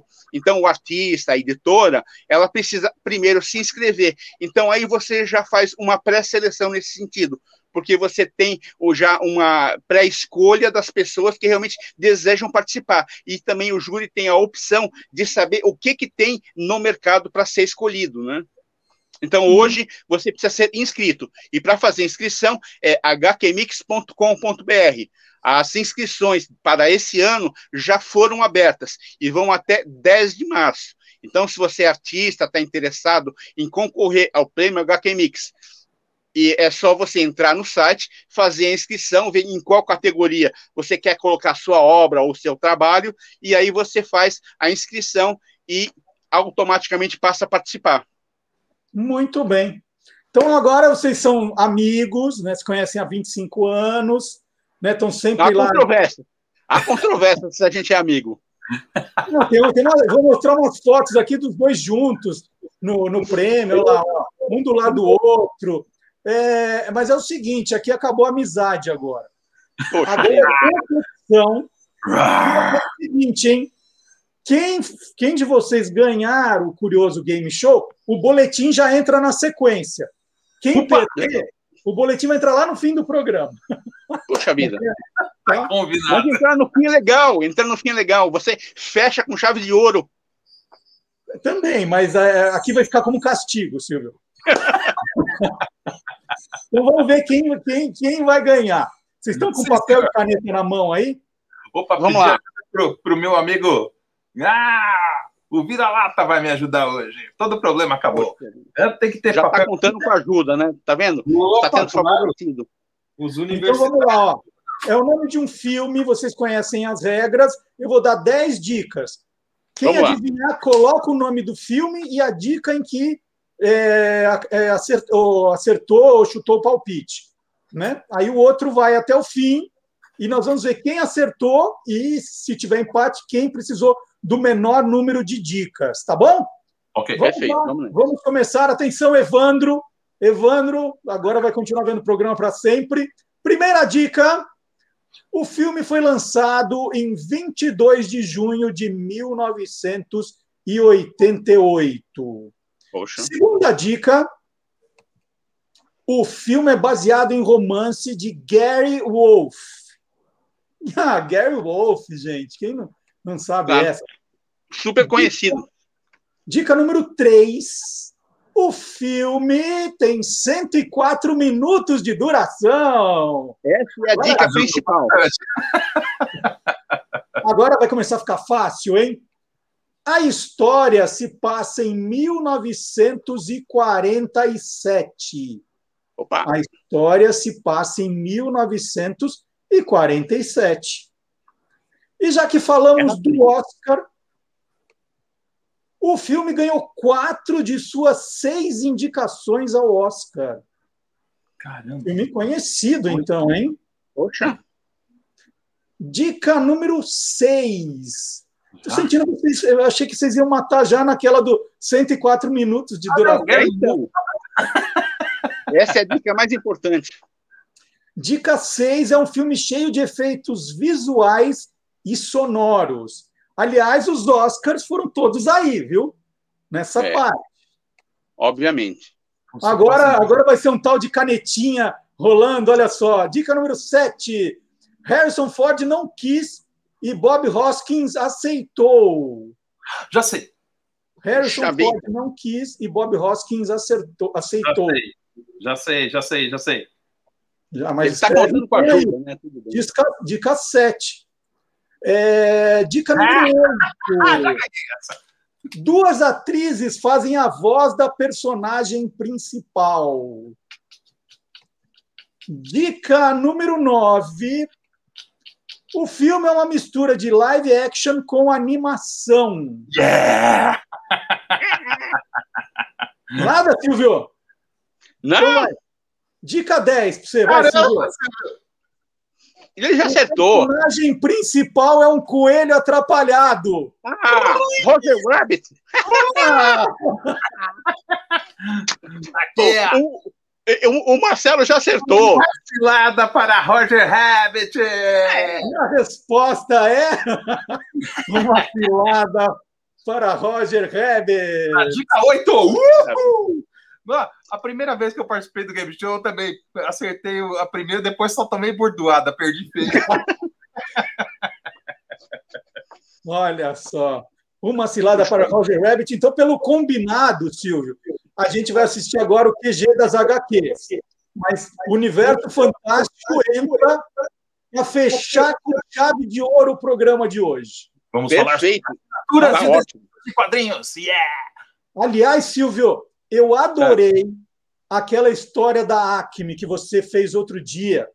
Assim, genial. Eu não, não conhecia aquela história. Que diabo é essa tal de Acme? Aí o Silvio vem e mostra as histórias, o semáforo da Acme, a lista telefônica, o catálogo. Negócio espetacular. Parabéns, viu? Eu, eu já pedi o meu catálogo, eu já pedi o meu catálogo da Acme e já deve estar chegando. Eu tenho faz anos, anos, é lindo aquele catálogo. Mas custa mil é. reais, Silvio. É, não, mas é, é presente de aniversário. Mil reais menos. Não, paguei menos. Aliás, você está falando, você tá falando de Acme. Eu lembrei de uma curiosidade ligada a isso, Marcelão e Silvio. Aquele, o, o, a cauda do Willy T. Coyote ela é inspirada no desenho da Grande Onda de Kanagawa, daquela gravura do Hokusai, um artista japonês do século XVIII, né? Quem contou isso foi o Chuck Jones na sua autobiografia, um livro chamado Chuckamuk. Ele fala é que verdade. olhando para aquela, olhando para aquela gravura, ele se inspirou para fazer o design do, da cauda do coiote. E Olha. vem justamente desse autor a palavra mangá, que ele fez uma série de ilustrações cotidianas que chamava mangá. E, e, o nome mangá vem justamente desse autor que fez essa, essa mesma obra. Tem toda a razão.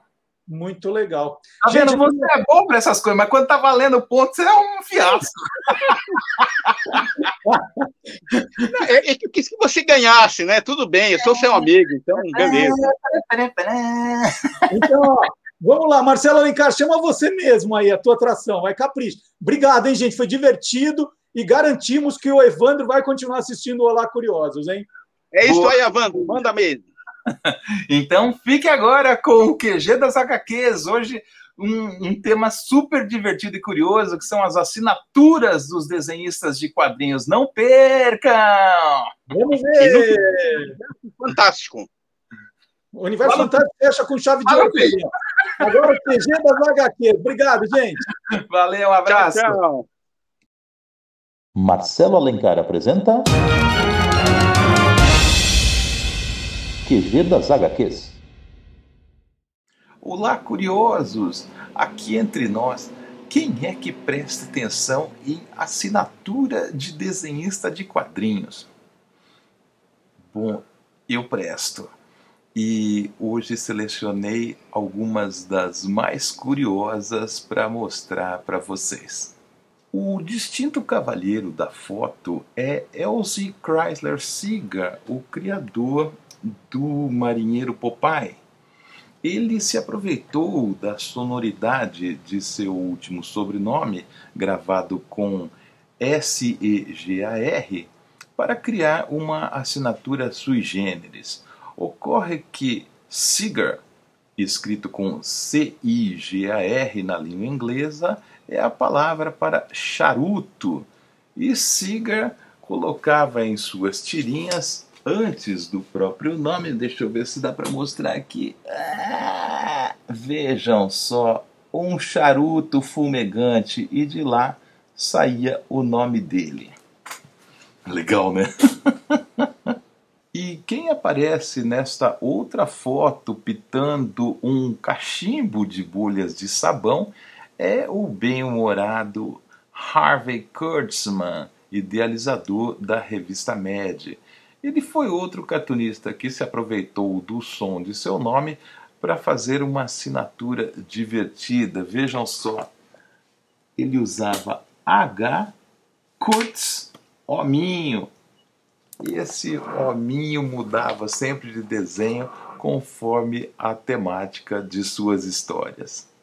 Há artistas que se contentam apenas com as próprias iniciais Veja o caso desse belo pôster desenhado por Adam Hughes, em que a Mulher Maravilha clássica se defronta com a versão moderna dele. O cara assina com um sonoro ah, bem propício para a situação. Também tem aquele que herdou o nome do pai e percebeu que as iniciais criam um efeito interessante. Estou falando de John Romita Jr. ou JR JR. E o que dizer de Al Jafe, o sujeito que bolou aquelas dobradinhas que aparecem na segunda capa da revista Mad? Ele que está prestes a completar 100 anos costuma autografar os próprios trabalhos com uma autocaricatura em que seu nome forma os próprios cabelos. Jeff é também o convidado de uma aventura de Gru, o Errante, um bárbaro hilário criado por Sérgio Aragonês. Nesse episódio, ele aparece como Homocosa, veja aquele retratado pelo Aragonês, mantendo a assinatura no cabelinho. E quando o cartunista simplesmente não pode assinar a própria obra? Renato Canini, que durante muitos anos desenhou o Zé Carioca para os gibis Disney, não teve a possibilidade de ver seu nome creditado nas revistas por uma questão ligada à política editorial da época. Mas Canini deu um jeitinho de colocar sua marca pessoal nas HQs. Ele inseriu um discreto caramujo nos quadrinhos iniciais das aventuras que ilustrou. Muitos autores têm duas assinaturas, uma artística e outra para as coisas do dia a dia. Karl Barks, o criador do Tio Patinhas, usava essa tipologia aqui para identificar suas obras impressas, mas quando precisava autografar esses trabalhos, era com essas letras que ele se apresentava. Aliás, essa segunda assinatura é também aquela com que Parks estampava seu nome em contratos legais. Como é que eu sei disso? Eu comprei este cheque que o velhinho passou em 1987 para pagar a moldura de um portão de sua casa. Agora vocês devem estar pensando: fãs de quadrinhos são criaturas muito esquisitas. E eu sou obrigado a concordar. Até a próxima. E o nosso programa, eu já disse aqui, tem um ombudsman, né? Ele está sempre de olho para as informações que a gente passa e se a gente fala, comete algum erro, ele já escreve apontando. E é muito legal, porque, olha, depois que ele começou a fazer isso, a gente tem caprichado para não, não dar nenhum escorregão né? Mas às vezes acontece e, e não é por mal, é porque a gente não tem a informação completa. Então nós falamos aqui recentemente do jogo Banco Imobiliário, Monopoly. E nós dissemos que o jogo foi criado em 19, eh, veio para o Brasil em 1944, lançado pela Estrela. E o Sérgio, que é o nosso ombudsman, Sérgio Miranda Paz, ele é revisor, ele é professor, ele falou: não, Marcelo, eu tive, né, minha mãe teve o Bolsa de Imóveis, que é antes de 1944. Ele calcula que seja ali de 1940, no máximo 1941. E ele mostrou, ele tem imagens que, que ele ainda guarda do jogo, né? E aí tem toda a história do jogo, e nós aproveitamos para contar essa história. Então, tem no site do Guia dos Curiosos a matéria, a história não contada do jogo Banco Imobiliário no Brasil. Então tem um relato aí bem bacana do Sérgio, do, do que ele lembra do jogo, que nós encontramos depois uma versão no Rio de Janeiro também. E a internet hoje possibilita que a gente faça reportagens participativas. Então, ao ler a reportagem, talvez você, que é nosso seguidor, lembre de mais alguma coisa que não está ali. Né? O Sérgio lembrou de uma parte, nós colocamos na matéria. E você, será que tem um guardado aí, um jogo antigo na sua casa? Lembra de mais algum detalhe? Né? O Sérgio depois mandou umas outras informações que a gente vai acrescentar depois. Então, dê uma conferida depois no site guiadoscuriosos.com.br. Tem essa reportagem também do Banco Imobiliário antes da estrela, entre o que aconteceu de 1940 uh, uh, e tem e, e, o que a gente descobriu também é que a estrela começou a fazer mas uma outra empresa fez um outro no mesmo período. Então, tem informações ali de 1947. Então, ajude-nos, né? O, tudo no nosso programa é, é, participativo. Você pode ajudar, mandar sugestões. Tem coisas que, pedidos que já foram feitos que a gente está indo atrás. Às vezes demora um pouquinho, né, gente? Informação, ainda mais do jeito que a gente gosta, são informações exclusivas, inéditas, elas demoram um pouco mais, mas a gente descobre, a gente descobre. Vamos para a música agora? Vamos lá?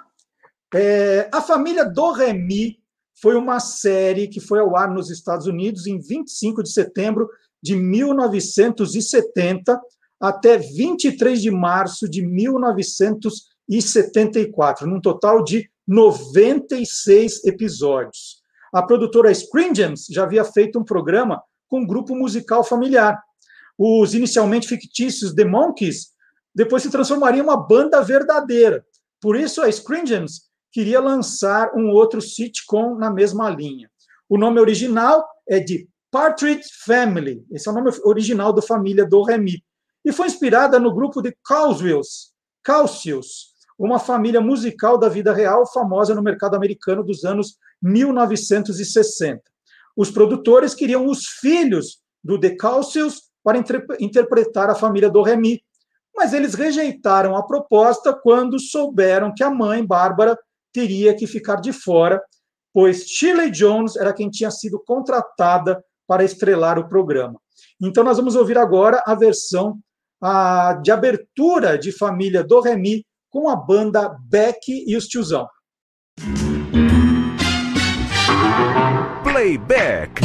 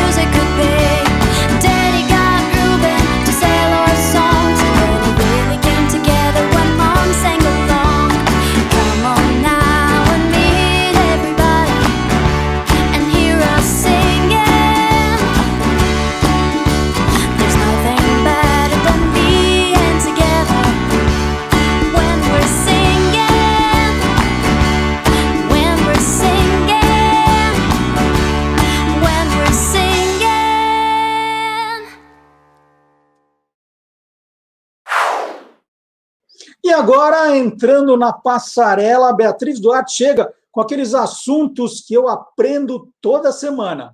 Papai sabe tudo. Papai não sabe tudo. Paris costuma atrair a atenção de todo o mundo da moda na última semana de fevereiro. É a semana dos desfiles das grifes da alta costura.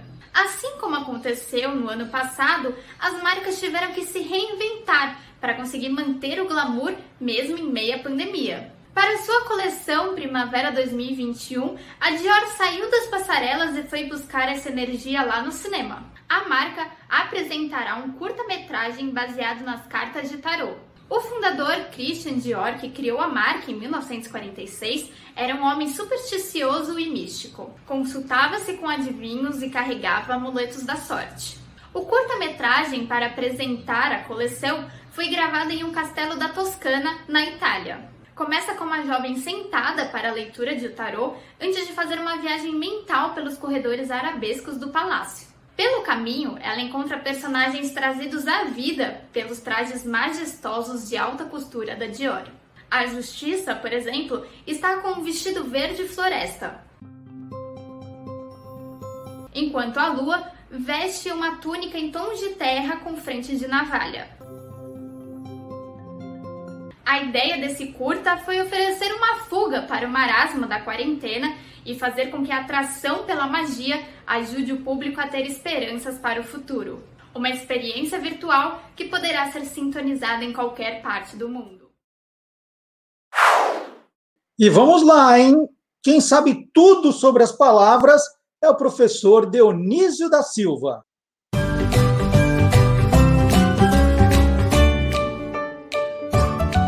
Palavra nua e crua. Mas os nomes do dinheiro são assim, ó, para ir concluindo: pau, é, réis, que deu também um conto de réis, isso é um milhão de réis. Curiosamente, não era usado o singular e hoje é usado só o singular. As pessoas dizem dois real, três real, são as voltas que a palavra dá. Pila, por causa do Raul Pila, um político do Rio Grande do Sul, pé de meia, que funcionava como cofre para as pessoas guardarem suas economias, é, é, din-din, que é um diminutivo de dinheiro, que já é a presença do espanhol no português, porque veio da palavra denarium, denarius, em latim, que era uma das divisões da moeda romana, cunhada no templo de Juno Moneta, uma deusa, portanto, moeda vem de um nome, do nome de uma deusa, a deusa moneta.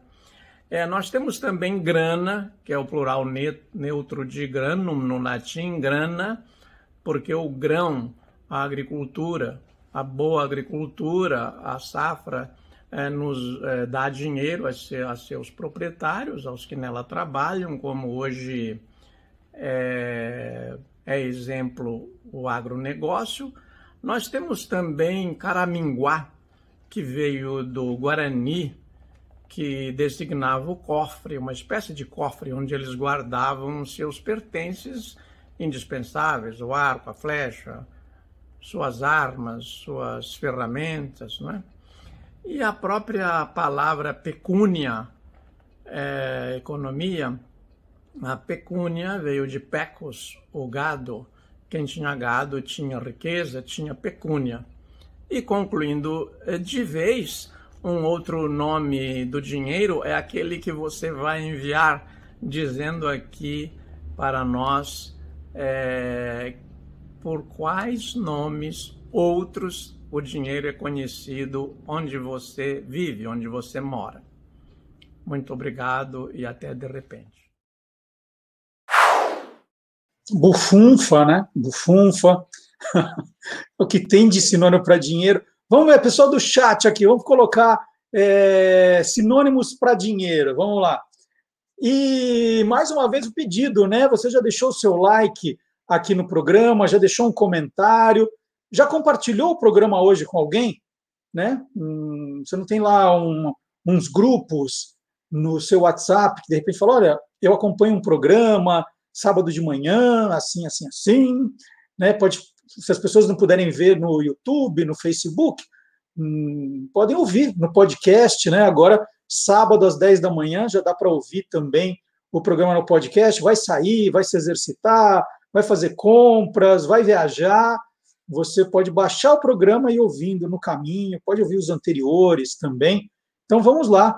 Isso é muito legal. A gente percebe que tem muita gente nova entrando porque nós deixamos tudo que nós já fizemos aqui no canal. Então você pode pegar lá o primeiro programa, tá lá. E toda semana a gente vê gente vendo o primeiro, o segundo, o terceiro, as nossas playlists também, porque os quadros são separados.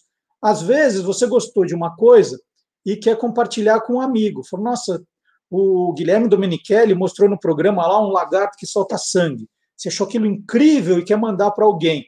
Em vez de mandar o programa inteiro, né, falar assim, olha, está no minuto tal, você pode selecionar nas nossas playlists o quadro que você gostou, né, assistir de novo.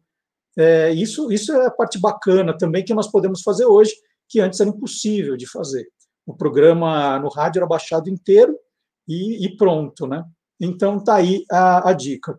E eu já falei aqui, fica o convite de novo para você nos seguir nas nossas redes sociais. Nós já estamos no Facebook, no Twitter, no Instagram e agora no TikTok também. E TikTok são vídeos de no máximo um minuto, sempre com uma, uma curiosidade divertida, né? E eu vou mostrar mais um só, mais um, é um minutinho só, e se você se entusiasmou, você pode ir no TikTok e assistir todos. E alguns desses vídeos do TikTok nós também publicamos no Instagram. Então vamos lá, vai, um TikTok para você. Por que as pessoas costumam colocar a dentadura dentro de um copo de água? Você já deve ter visto essa cena, né? Bom, hoje em dia a prótese é mais moderna, dá até para dormir com ela mas os dentistas recomendam colocar a dentadura no copo de água para que ela não resseque. Quando ela deixa o meio úmido, parte dos polímeros, né, que é a substância usada para fabricá-la, pode evaporar. E aí a dentadura vai ficar ressecada, distorcida e pode não se encaixar direito na boca do paciente. Aí, gostaram da minha dentadura ali? Bonitinha, né? e estão perguntando, e o Clubhouse, né? que a Beatriz apresentou na semana passada, vai ter guia dos curiosos no Clubhouse? Vai. A gente já tem uma ideia é, para um programa no Clubhouse também semanal. Então, pode ser uma surpresa daqui uma, duas semanas. Aí a gente faz o teste. Se der certo, a gente continua fazendo. Se ninguém assistir, a gente para de fazer. Essa é a grande vantagem das redes sociais. Mas sim, então talvez Então, pensando numa, num programa para o domingo. E aguardem, aguardem, vamos estar no Clubhouse também. Aliás, gente, vamos parar de inventar rede social que a gente não aguenta mais, né? A gente mal entra no, no TikTok e já inventa uma nova. Calma, oh. mas é, é assim, é curiosidade para todo canto. Quer curiosidade no Instagram tem, quer curiosidade no Facebook tem, quer curiosidade no Twitter tem. Aliás, eu falei aqui, hein? No Instagram do Guia dos Curiosos, todo dia, por volta das sete da manhã, nós publicamos efemérides curiosas.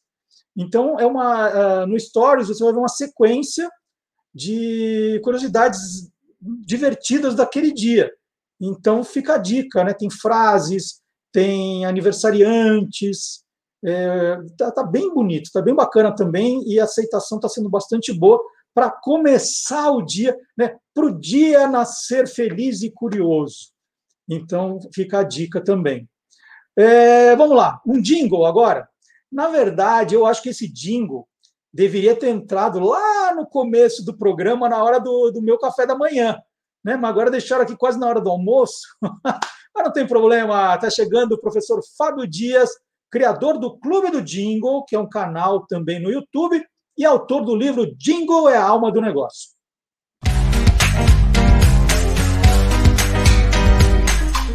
Clube do Jingle. Na década de 80, a conta publicitária da margarina Doriana era atendida pela agência Lintas, que convidou a produtora de áudio MCR a criar um jingle para uma campanha que eles estavam desenvolvendo. O profissional de atendimento João Derado compareceu à reunião na agência e lá foi apresentado a um tema que, ao que tudo indicava, deveria servir como referência para a criação desse jingle. Chegando na produtora, eh, João chamou Crispim Del Cistia e Sérgio Mineiro para começarem a desenvolver é, é, o jingle, né? E teve a seguinte ideia, né? É, a partir da seguinte frase que surgiu na, na cabeça dele, né? Para os músicos começarem a desenvolver o tema. E a frase era: Aqui tem Doriana, a gente logo vê, e os elogios são para você. A partir dessa frase, o jingle todo foi desenvolvido com base naquela referência que ele havia é, escutado na agência. Quando ele retornou com o jingle pronto, é, o pessoal da agência fez uma cara muito feia e ele acabou descobrindo que aquela referência era o que não deveria ser feito e não o que deveria ser feito. Apesar disso, o pessoal se reuniu tal e diante do jingle que estava realmente muito bom, acabaram cedendo e aprovando a peça, que foi ao ar e fez um grande sucesso. Aliás, tem uma outra curiosidade em relação a esse jingle, porque ele foi gravado numa época que nem de longe se sonhava com a digitalização atual que os estúdios é, possuem. Né? Ele foi gravado num, num, numa, numa máquina específica, num gravador específico, e foi ficando obsoleto com o passar do tempo. Só que a sua matriz estava numa fita que só era reproduzida nesse gravador. Então, à medida que o estúdio MCR foi se modernizando, essa máquina era mantida lá somente para gravar as novas versões, porque a base da música era a mesma, mas a cada, sei lá, é, semestre ou ano, gravavam uma nova versão do jingle com uma nova letra usando a mesma base e nunca podiam descartar aquele gravador. Vamos ver uma das versões desse jingle que fez muito sucesso nos anos 80 e 90. Quem é que acorda todo dia bem cedinho e faz tudo com carinho pra você despertar? Põe a mesa, faz o lanche o cafezinho e ainda sobra tempo pra de todos cuidar. Quem é que faz tudo com amor e põe na mesa o melhor sabor? Aqui tem Doriana, a gente logo vê os elogios são todos pra você. Com Doriana, o sabor que a gente logo vê é Doriana, os elogios são pra você. Quem é que sempre faz tudo com carinho e faz tudo com jeitinho pra família alegrar? E consegue de repente, sem perder o sorriso, num momento de improviso, a alegria no lar? Quem é que faz tudo com amor e põe na mesa o melhor sabor? Aqui tem Doriana, a gente logo vê os elogios são todos pra você. Com Doriana, o sabor que a gente logo vê é Doriana, os elogios são pra você. Que maluco, né? A gente vê um, eu vejo esse comercial do menino dando aquela dentada no milho, me dá uma vontade, adoro comer o milho daquele jeito, né? É, agora, que, que vontade também de abraçar as pessoas desse jeito, né? Sem medo, que a gente viu no comercial. Esse é um, é um lado bacana também, e a gente espera que essa vacina apareça logo, né? que não adianta falar assim, ah, vacina, e cadê a vacina? Né? Então, que vontade né, de, de a gente poder fazer isso tudo livremente, sem medo de, de acontecer alguma coisa com pessoas queridas. Então, saudade, muita saudade mesmo. E agora o professor Marcelo Abud, ele que é criador do blog Peças Raras, está chegando aí, porque é, o rádio não vai sair nunca de dentro de nós, né? O professor Marcelo Abud sabe disso. Interferência. Interferência. Solano Ribeiro é conhecido por idealizar e realizar os festivais de MPB na televisão brasileira. Aliás, a sigla MPB nasceu no primeiro festival de TV, na Excelsior em 1965, conquistado por Elis Regina, interpretando Arrastão. Este capítulo da história está muito bem contemplado no livro Prepare Seu Coração, de 2003, escrito pelo próprio Solano Ribeiro. E a partir de 2006, essa vocação para revelar a nova música ganha espaço no rádio, na Cultura Brasil, a tradicional Cultura M 1200 kHz. Quem nos conta a história é o próprio Solano Ribeiro. Tudo começou quando eu fiz o festival na TV, que se chamou Festival Cultura e teve um subtítulo A Nova Música do Brasil. Ele foi talvez o mais completo mapeamento já feito da música brasileira, todos os tempos de festivais que eu já fiz no passado. O, o festival transcorreu muito bem e o Zé Roberto Walker, que era diretor da rádio, me convidou para fazer o programa na rádio. O festival na TV foi no ano de 2005.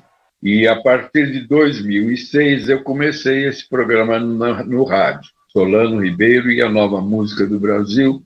E para dar um pouco de visibilidade àqueles, àqueles novos trabalhos, eu criei uma coisa chamada Troféu Catavento. Né? Esse programa logo recebeu da PCA o prêmio de melhor musical do rádio. E mais tarde eu fui receber outro prêmio da PCA pelo Troféu Catavento como um incentivo cultural. E, e eu, como sempre, abri espaço para gente nova, prossegui no rádio. No começo a gente tinha muita dificuldade de material, né? O, o produtor da época ele falou que daria para fazer uns cinco programas. Eu estou gravando agora o programa 746, né? Ou seja, o programa está desde 2006. Eu faço o programa hoje em dia aqui em casa, eu gravo aqui, meu filho me ajuda, ele grava no computador e manda para o Eduardo Weber lá na Cultura e eles editam o programa lá. Bom, eu não vou dizer que eu revelei, mas que eu apresentei, né? Marcelo Genesi, né? Uh, Tulipa Ruiz, os Barbatuques, que infelizmente o Barba morreu agora, né? Porque sempre na hora mais legal a gente tem que parar de brincar que é que o relógio não para? Por que é que o tempo não congela?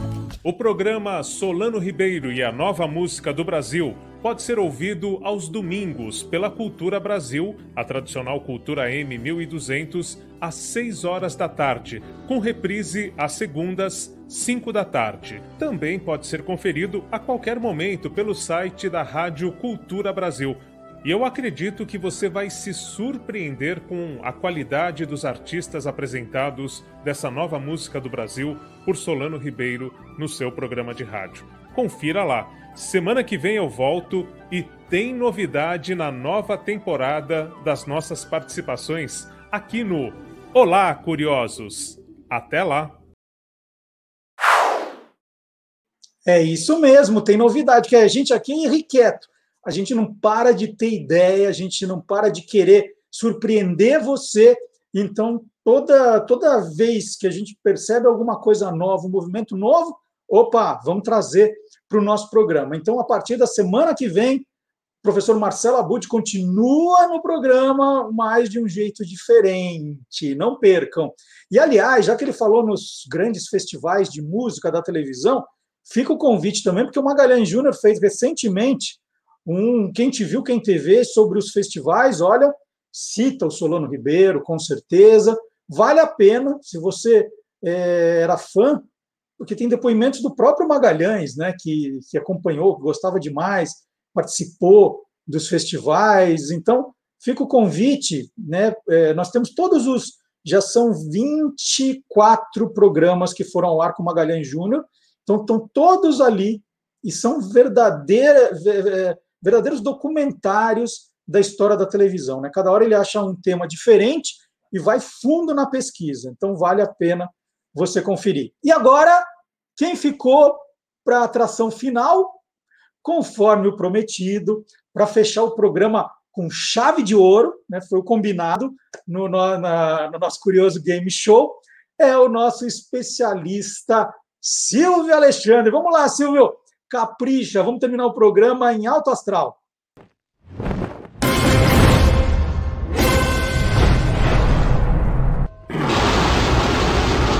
Universo Fantástico. No dia 21 de fevereiro de 1900, foi lançado o livro Dom Casmurro de Machado de Assis. A data oficial de publicação, porém, é 1899, já que ele ficou pronto nos últimos dias de dezembro daquele ano, em Paris, sede da editora Garnier. Bom, Dom Casmurro é uma das mais controversas e prestigiadas obras de Machado de Assis, o Bruxo do Cosme Velho, Trata-se de uma história de paixão, obsessão e ciúme, em uma narrativa repleta de ironia e reviravoltas, que constrói um retrato da sociedade brasileira. Por ser tão relevante, mereceu inúmeros estudos e interpretações no mundo inteiro, além de adaptações para outras mídias. Vamos falar das adaptações dos quadrinhos e filmes. Em 2005, tivemos Dom Casmurro em quadrinhos sem cortes, da editora EGBA, com adaptação e arte de Rui Trindade. Em 2011, a editora Nemo lançou Dom Casmurro, em adaptação de Wellington Serbeck e ilustração de José Aguiar. Em 2012, a editora Ática publicou Dom Casmurro, em sua coleção Clássicos Brasileiros em HQ número 8, com roteiro de Ivan Jaff e desenho de Rodrigo Rosa. Em 2013, foi a vez da editora Devir, com adaptação de Felipe Greco e ilustração de Mário Caú. Em 2019, a editora Príncipes lançou Dom Casmurro em quadrinhos, adaptação de Alex Mir e desenhos de Caio Majado. Com relação aos filmes, tivemos em 1968 o premiado Capitu, dirigido por Paulo César Sarraceni, com roteiro de Fagundes Teles e Paulo Emílio Salles Gomes. Em 2003, o filme Dom, dirigido por Moacir Góes, uma releitura da obra de Machado que se passa nos dias atuais. No elenco, Marcos Palmeira, Bruno Garcia, Luciana Braga e Maria Fernanda Cândido. Em 2008, a Rede Globo produziu a minissérie Capitu. Embora o texto tenha sido preservado em sua forma original, inúmeras são as cenas em que há elementos que remetem à modernidade.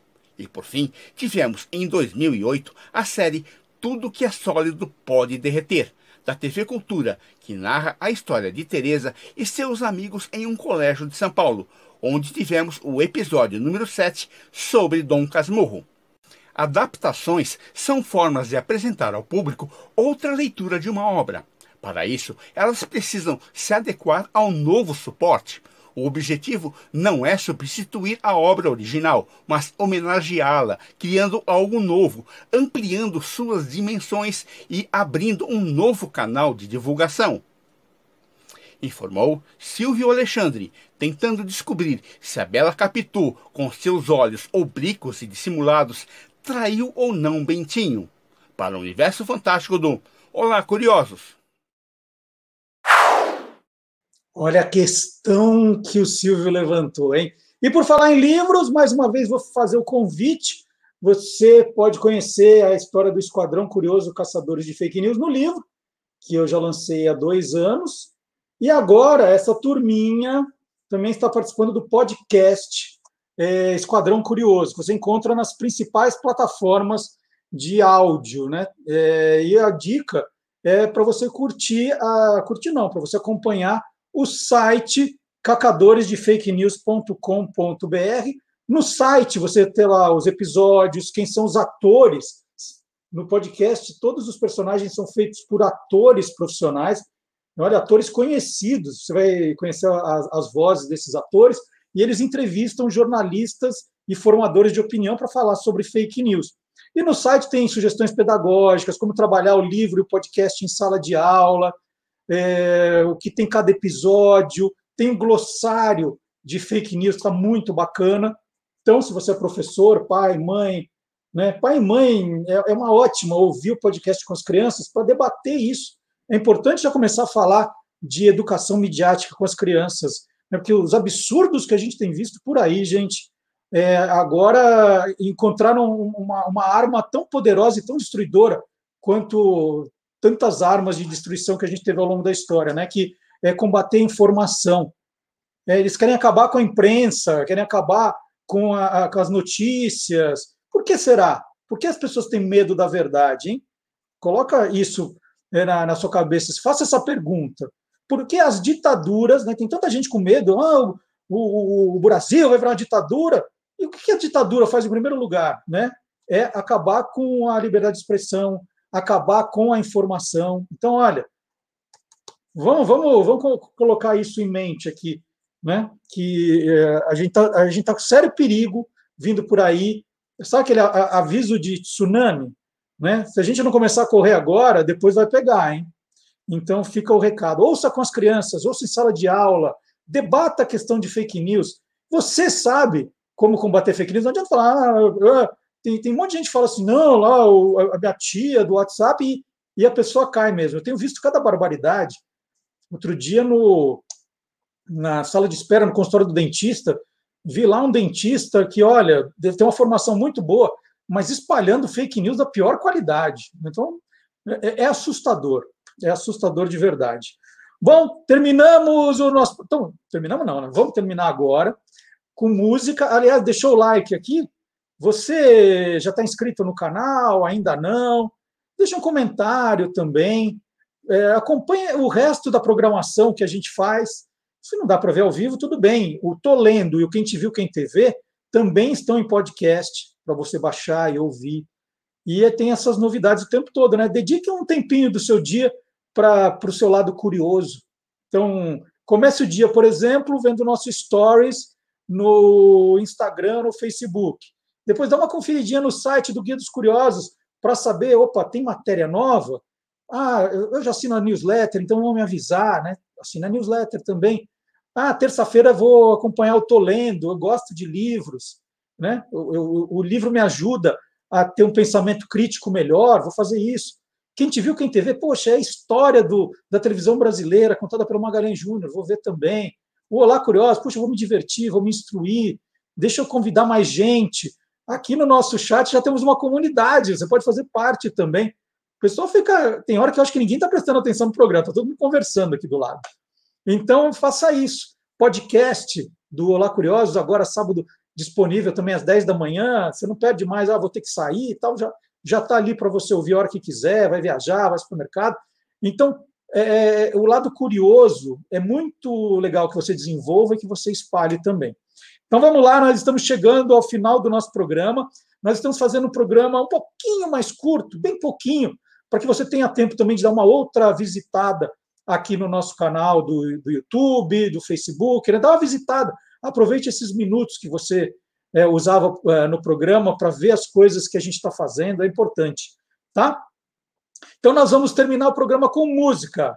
The Great Pretender é uma canção do grupo vocal americano The Platers, lançada em novembro de 1955.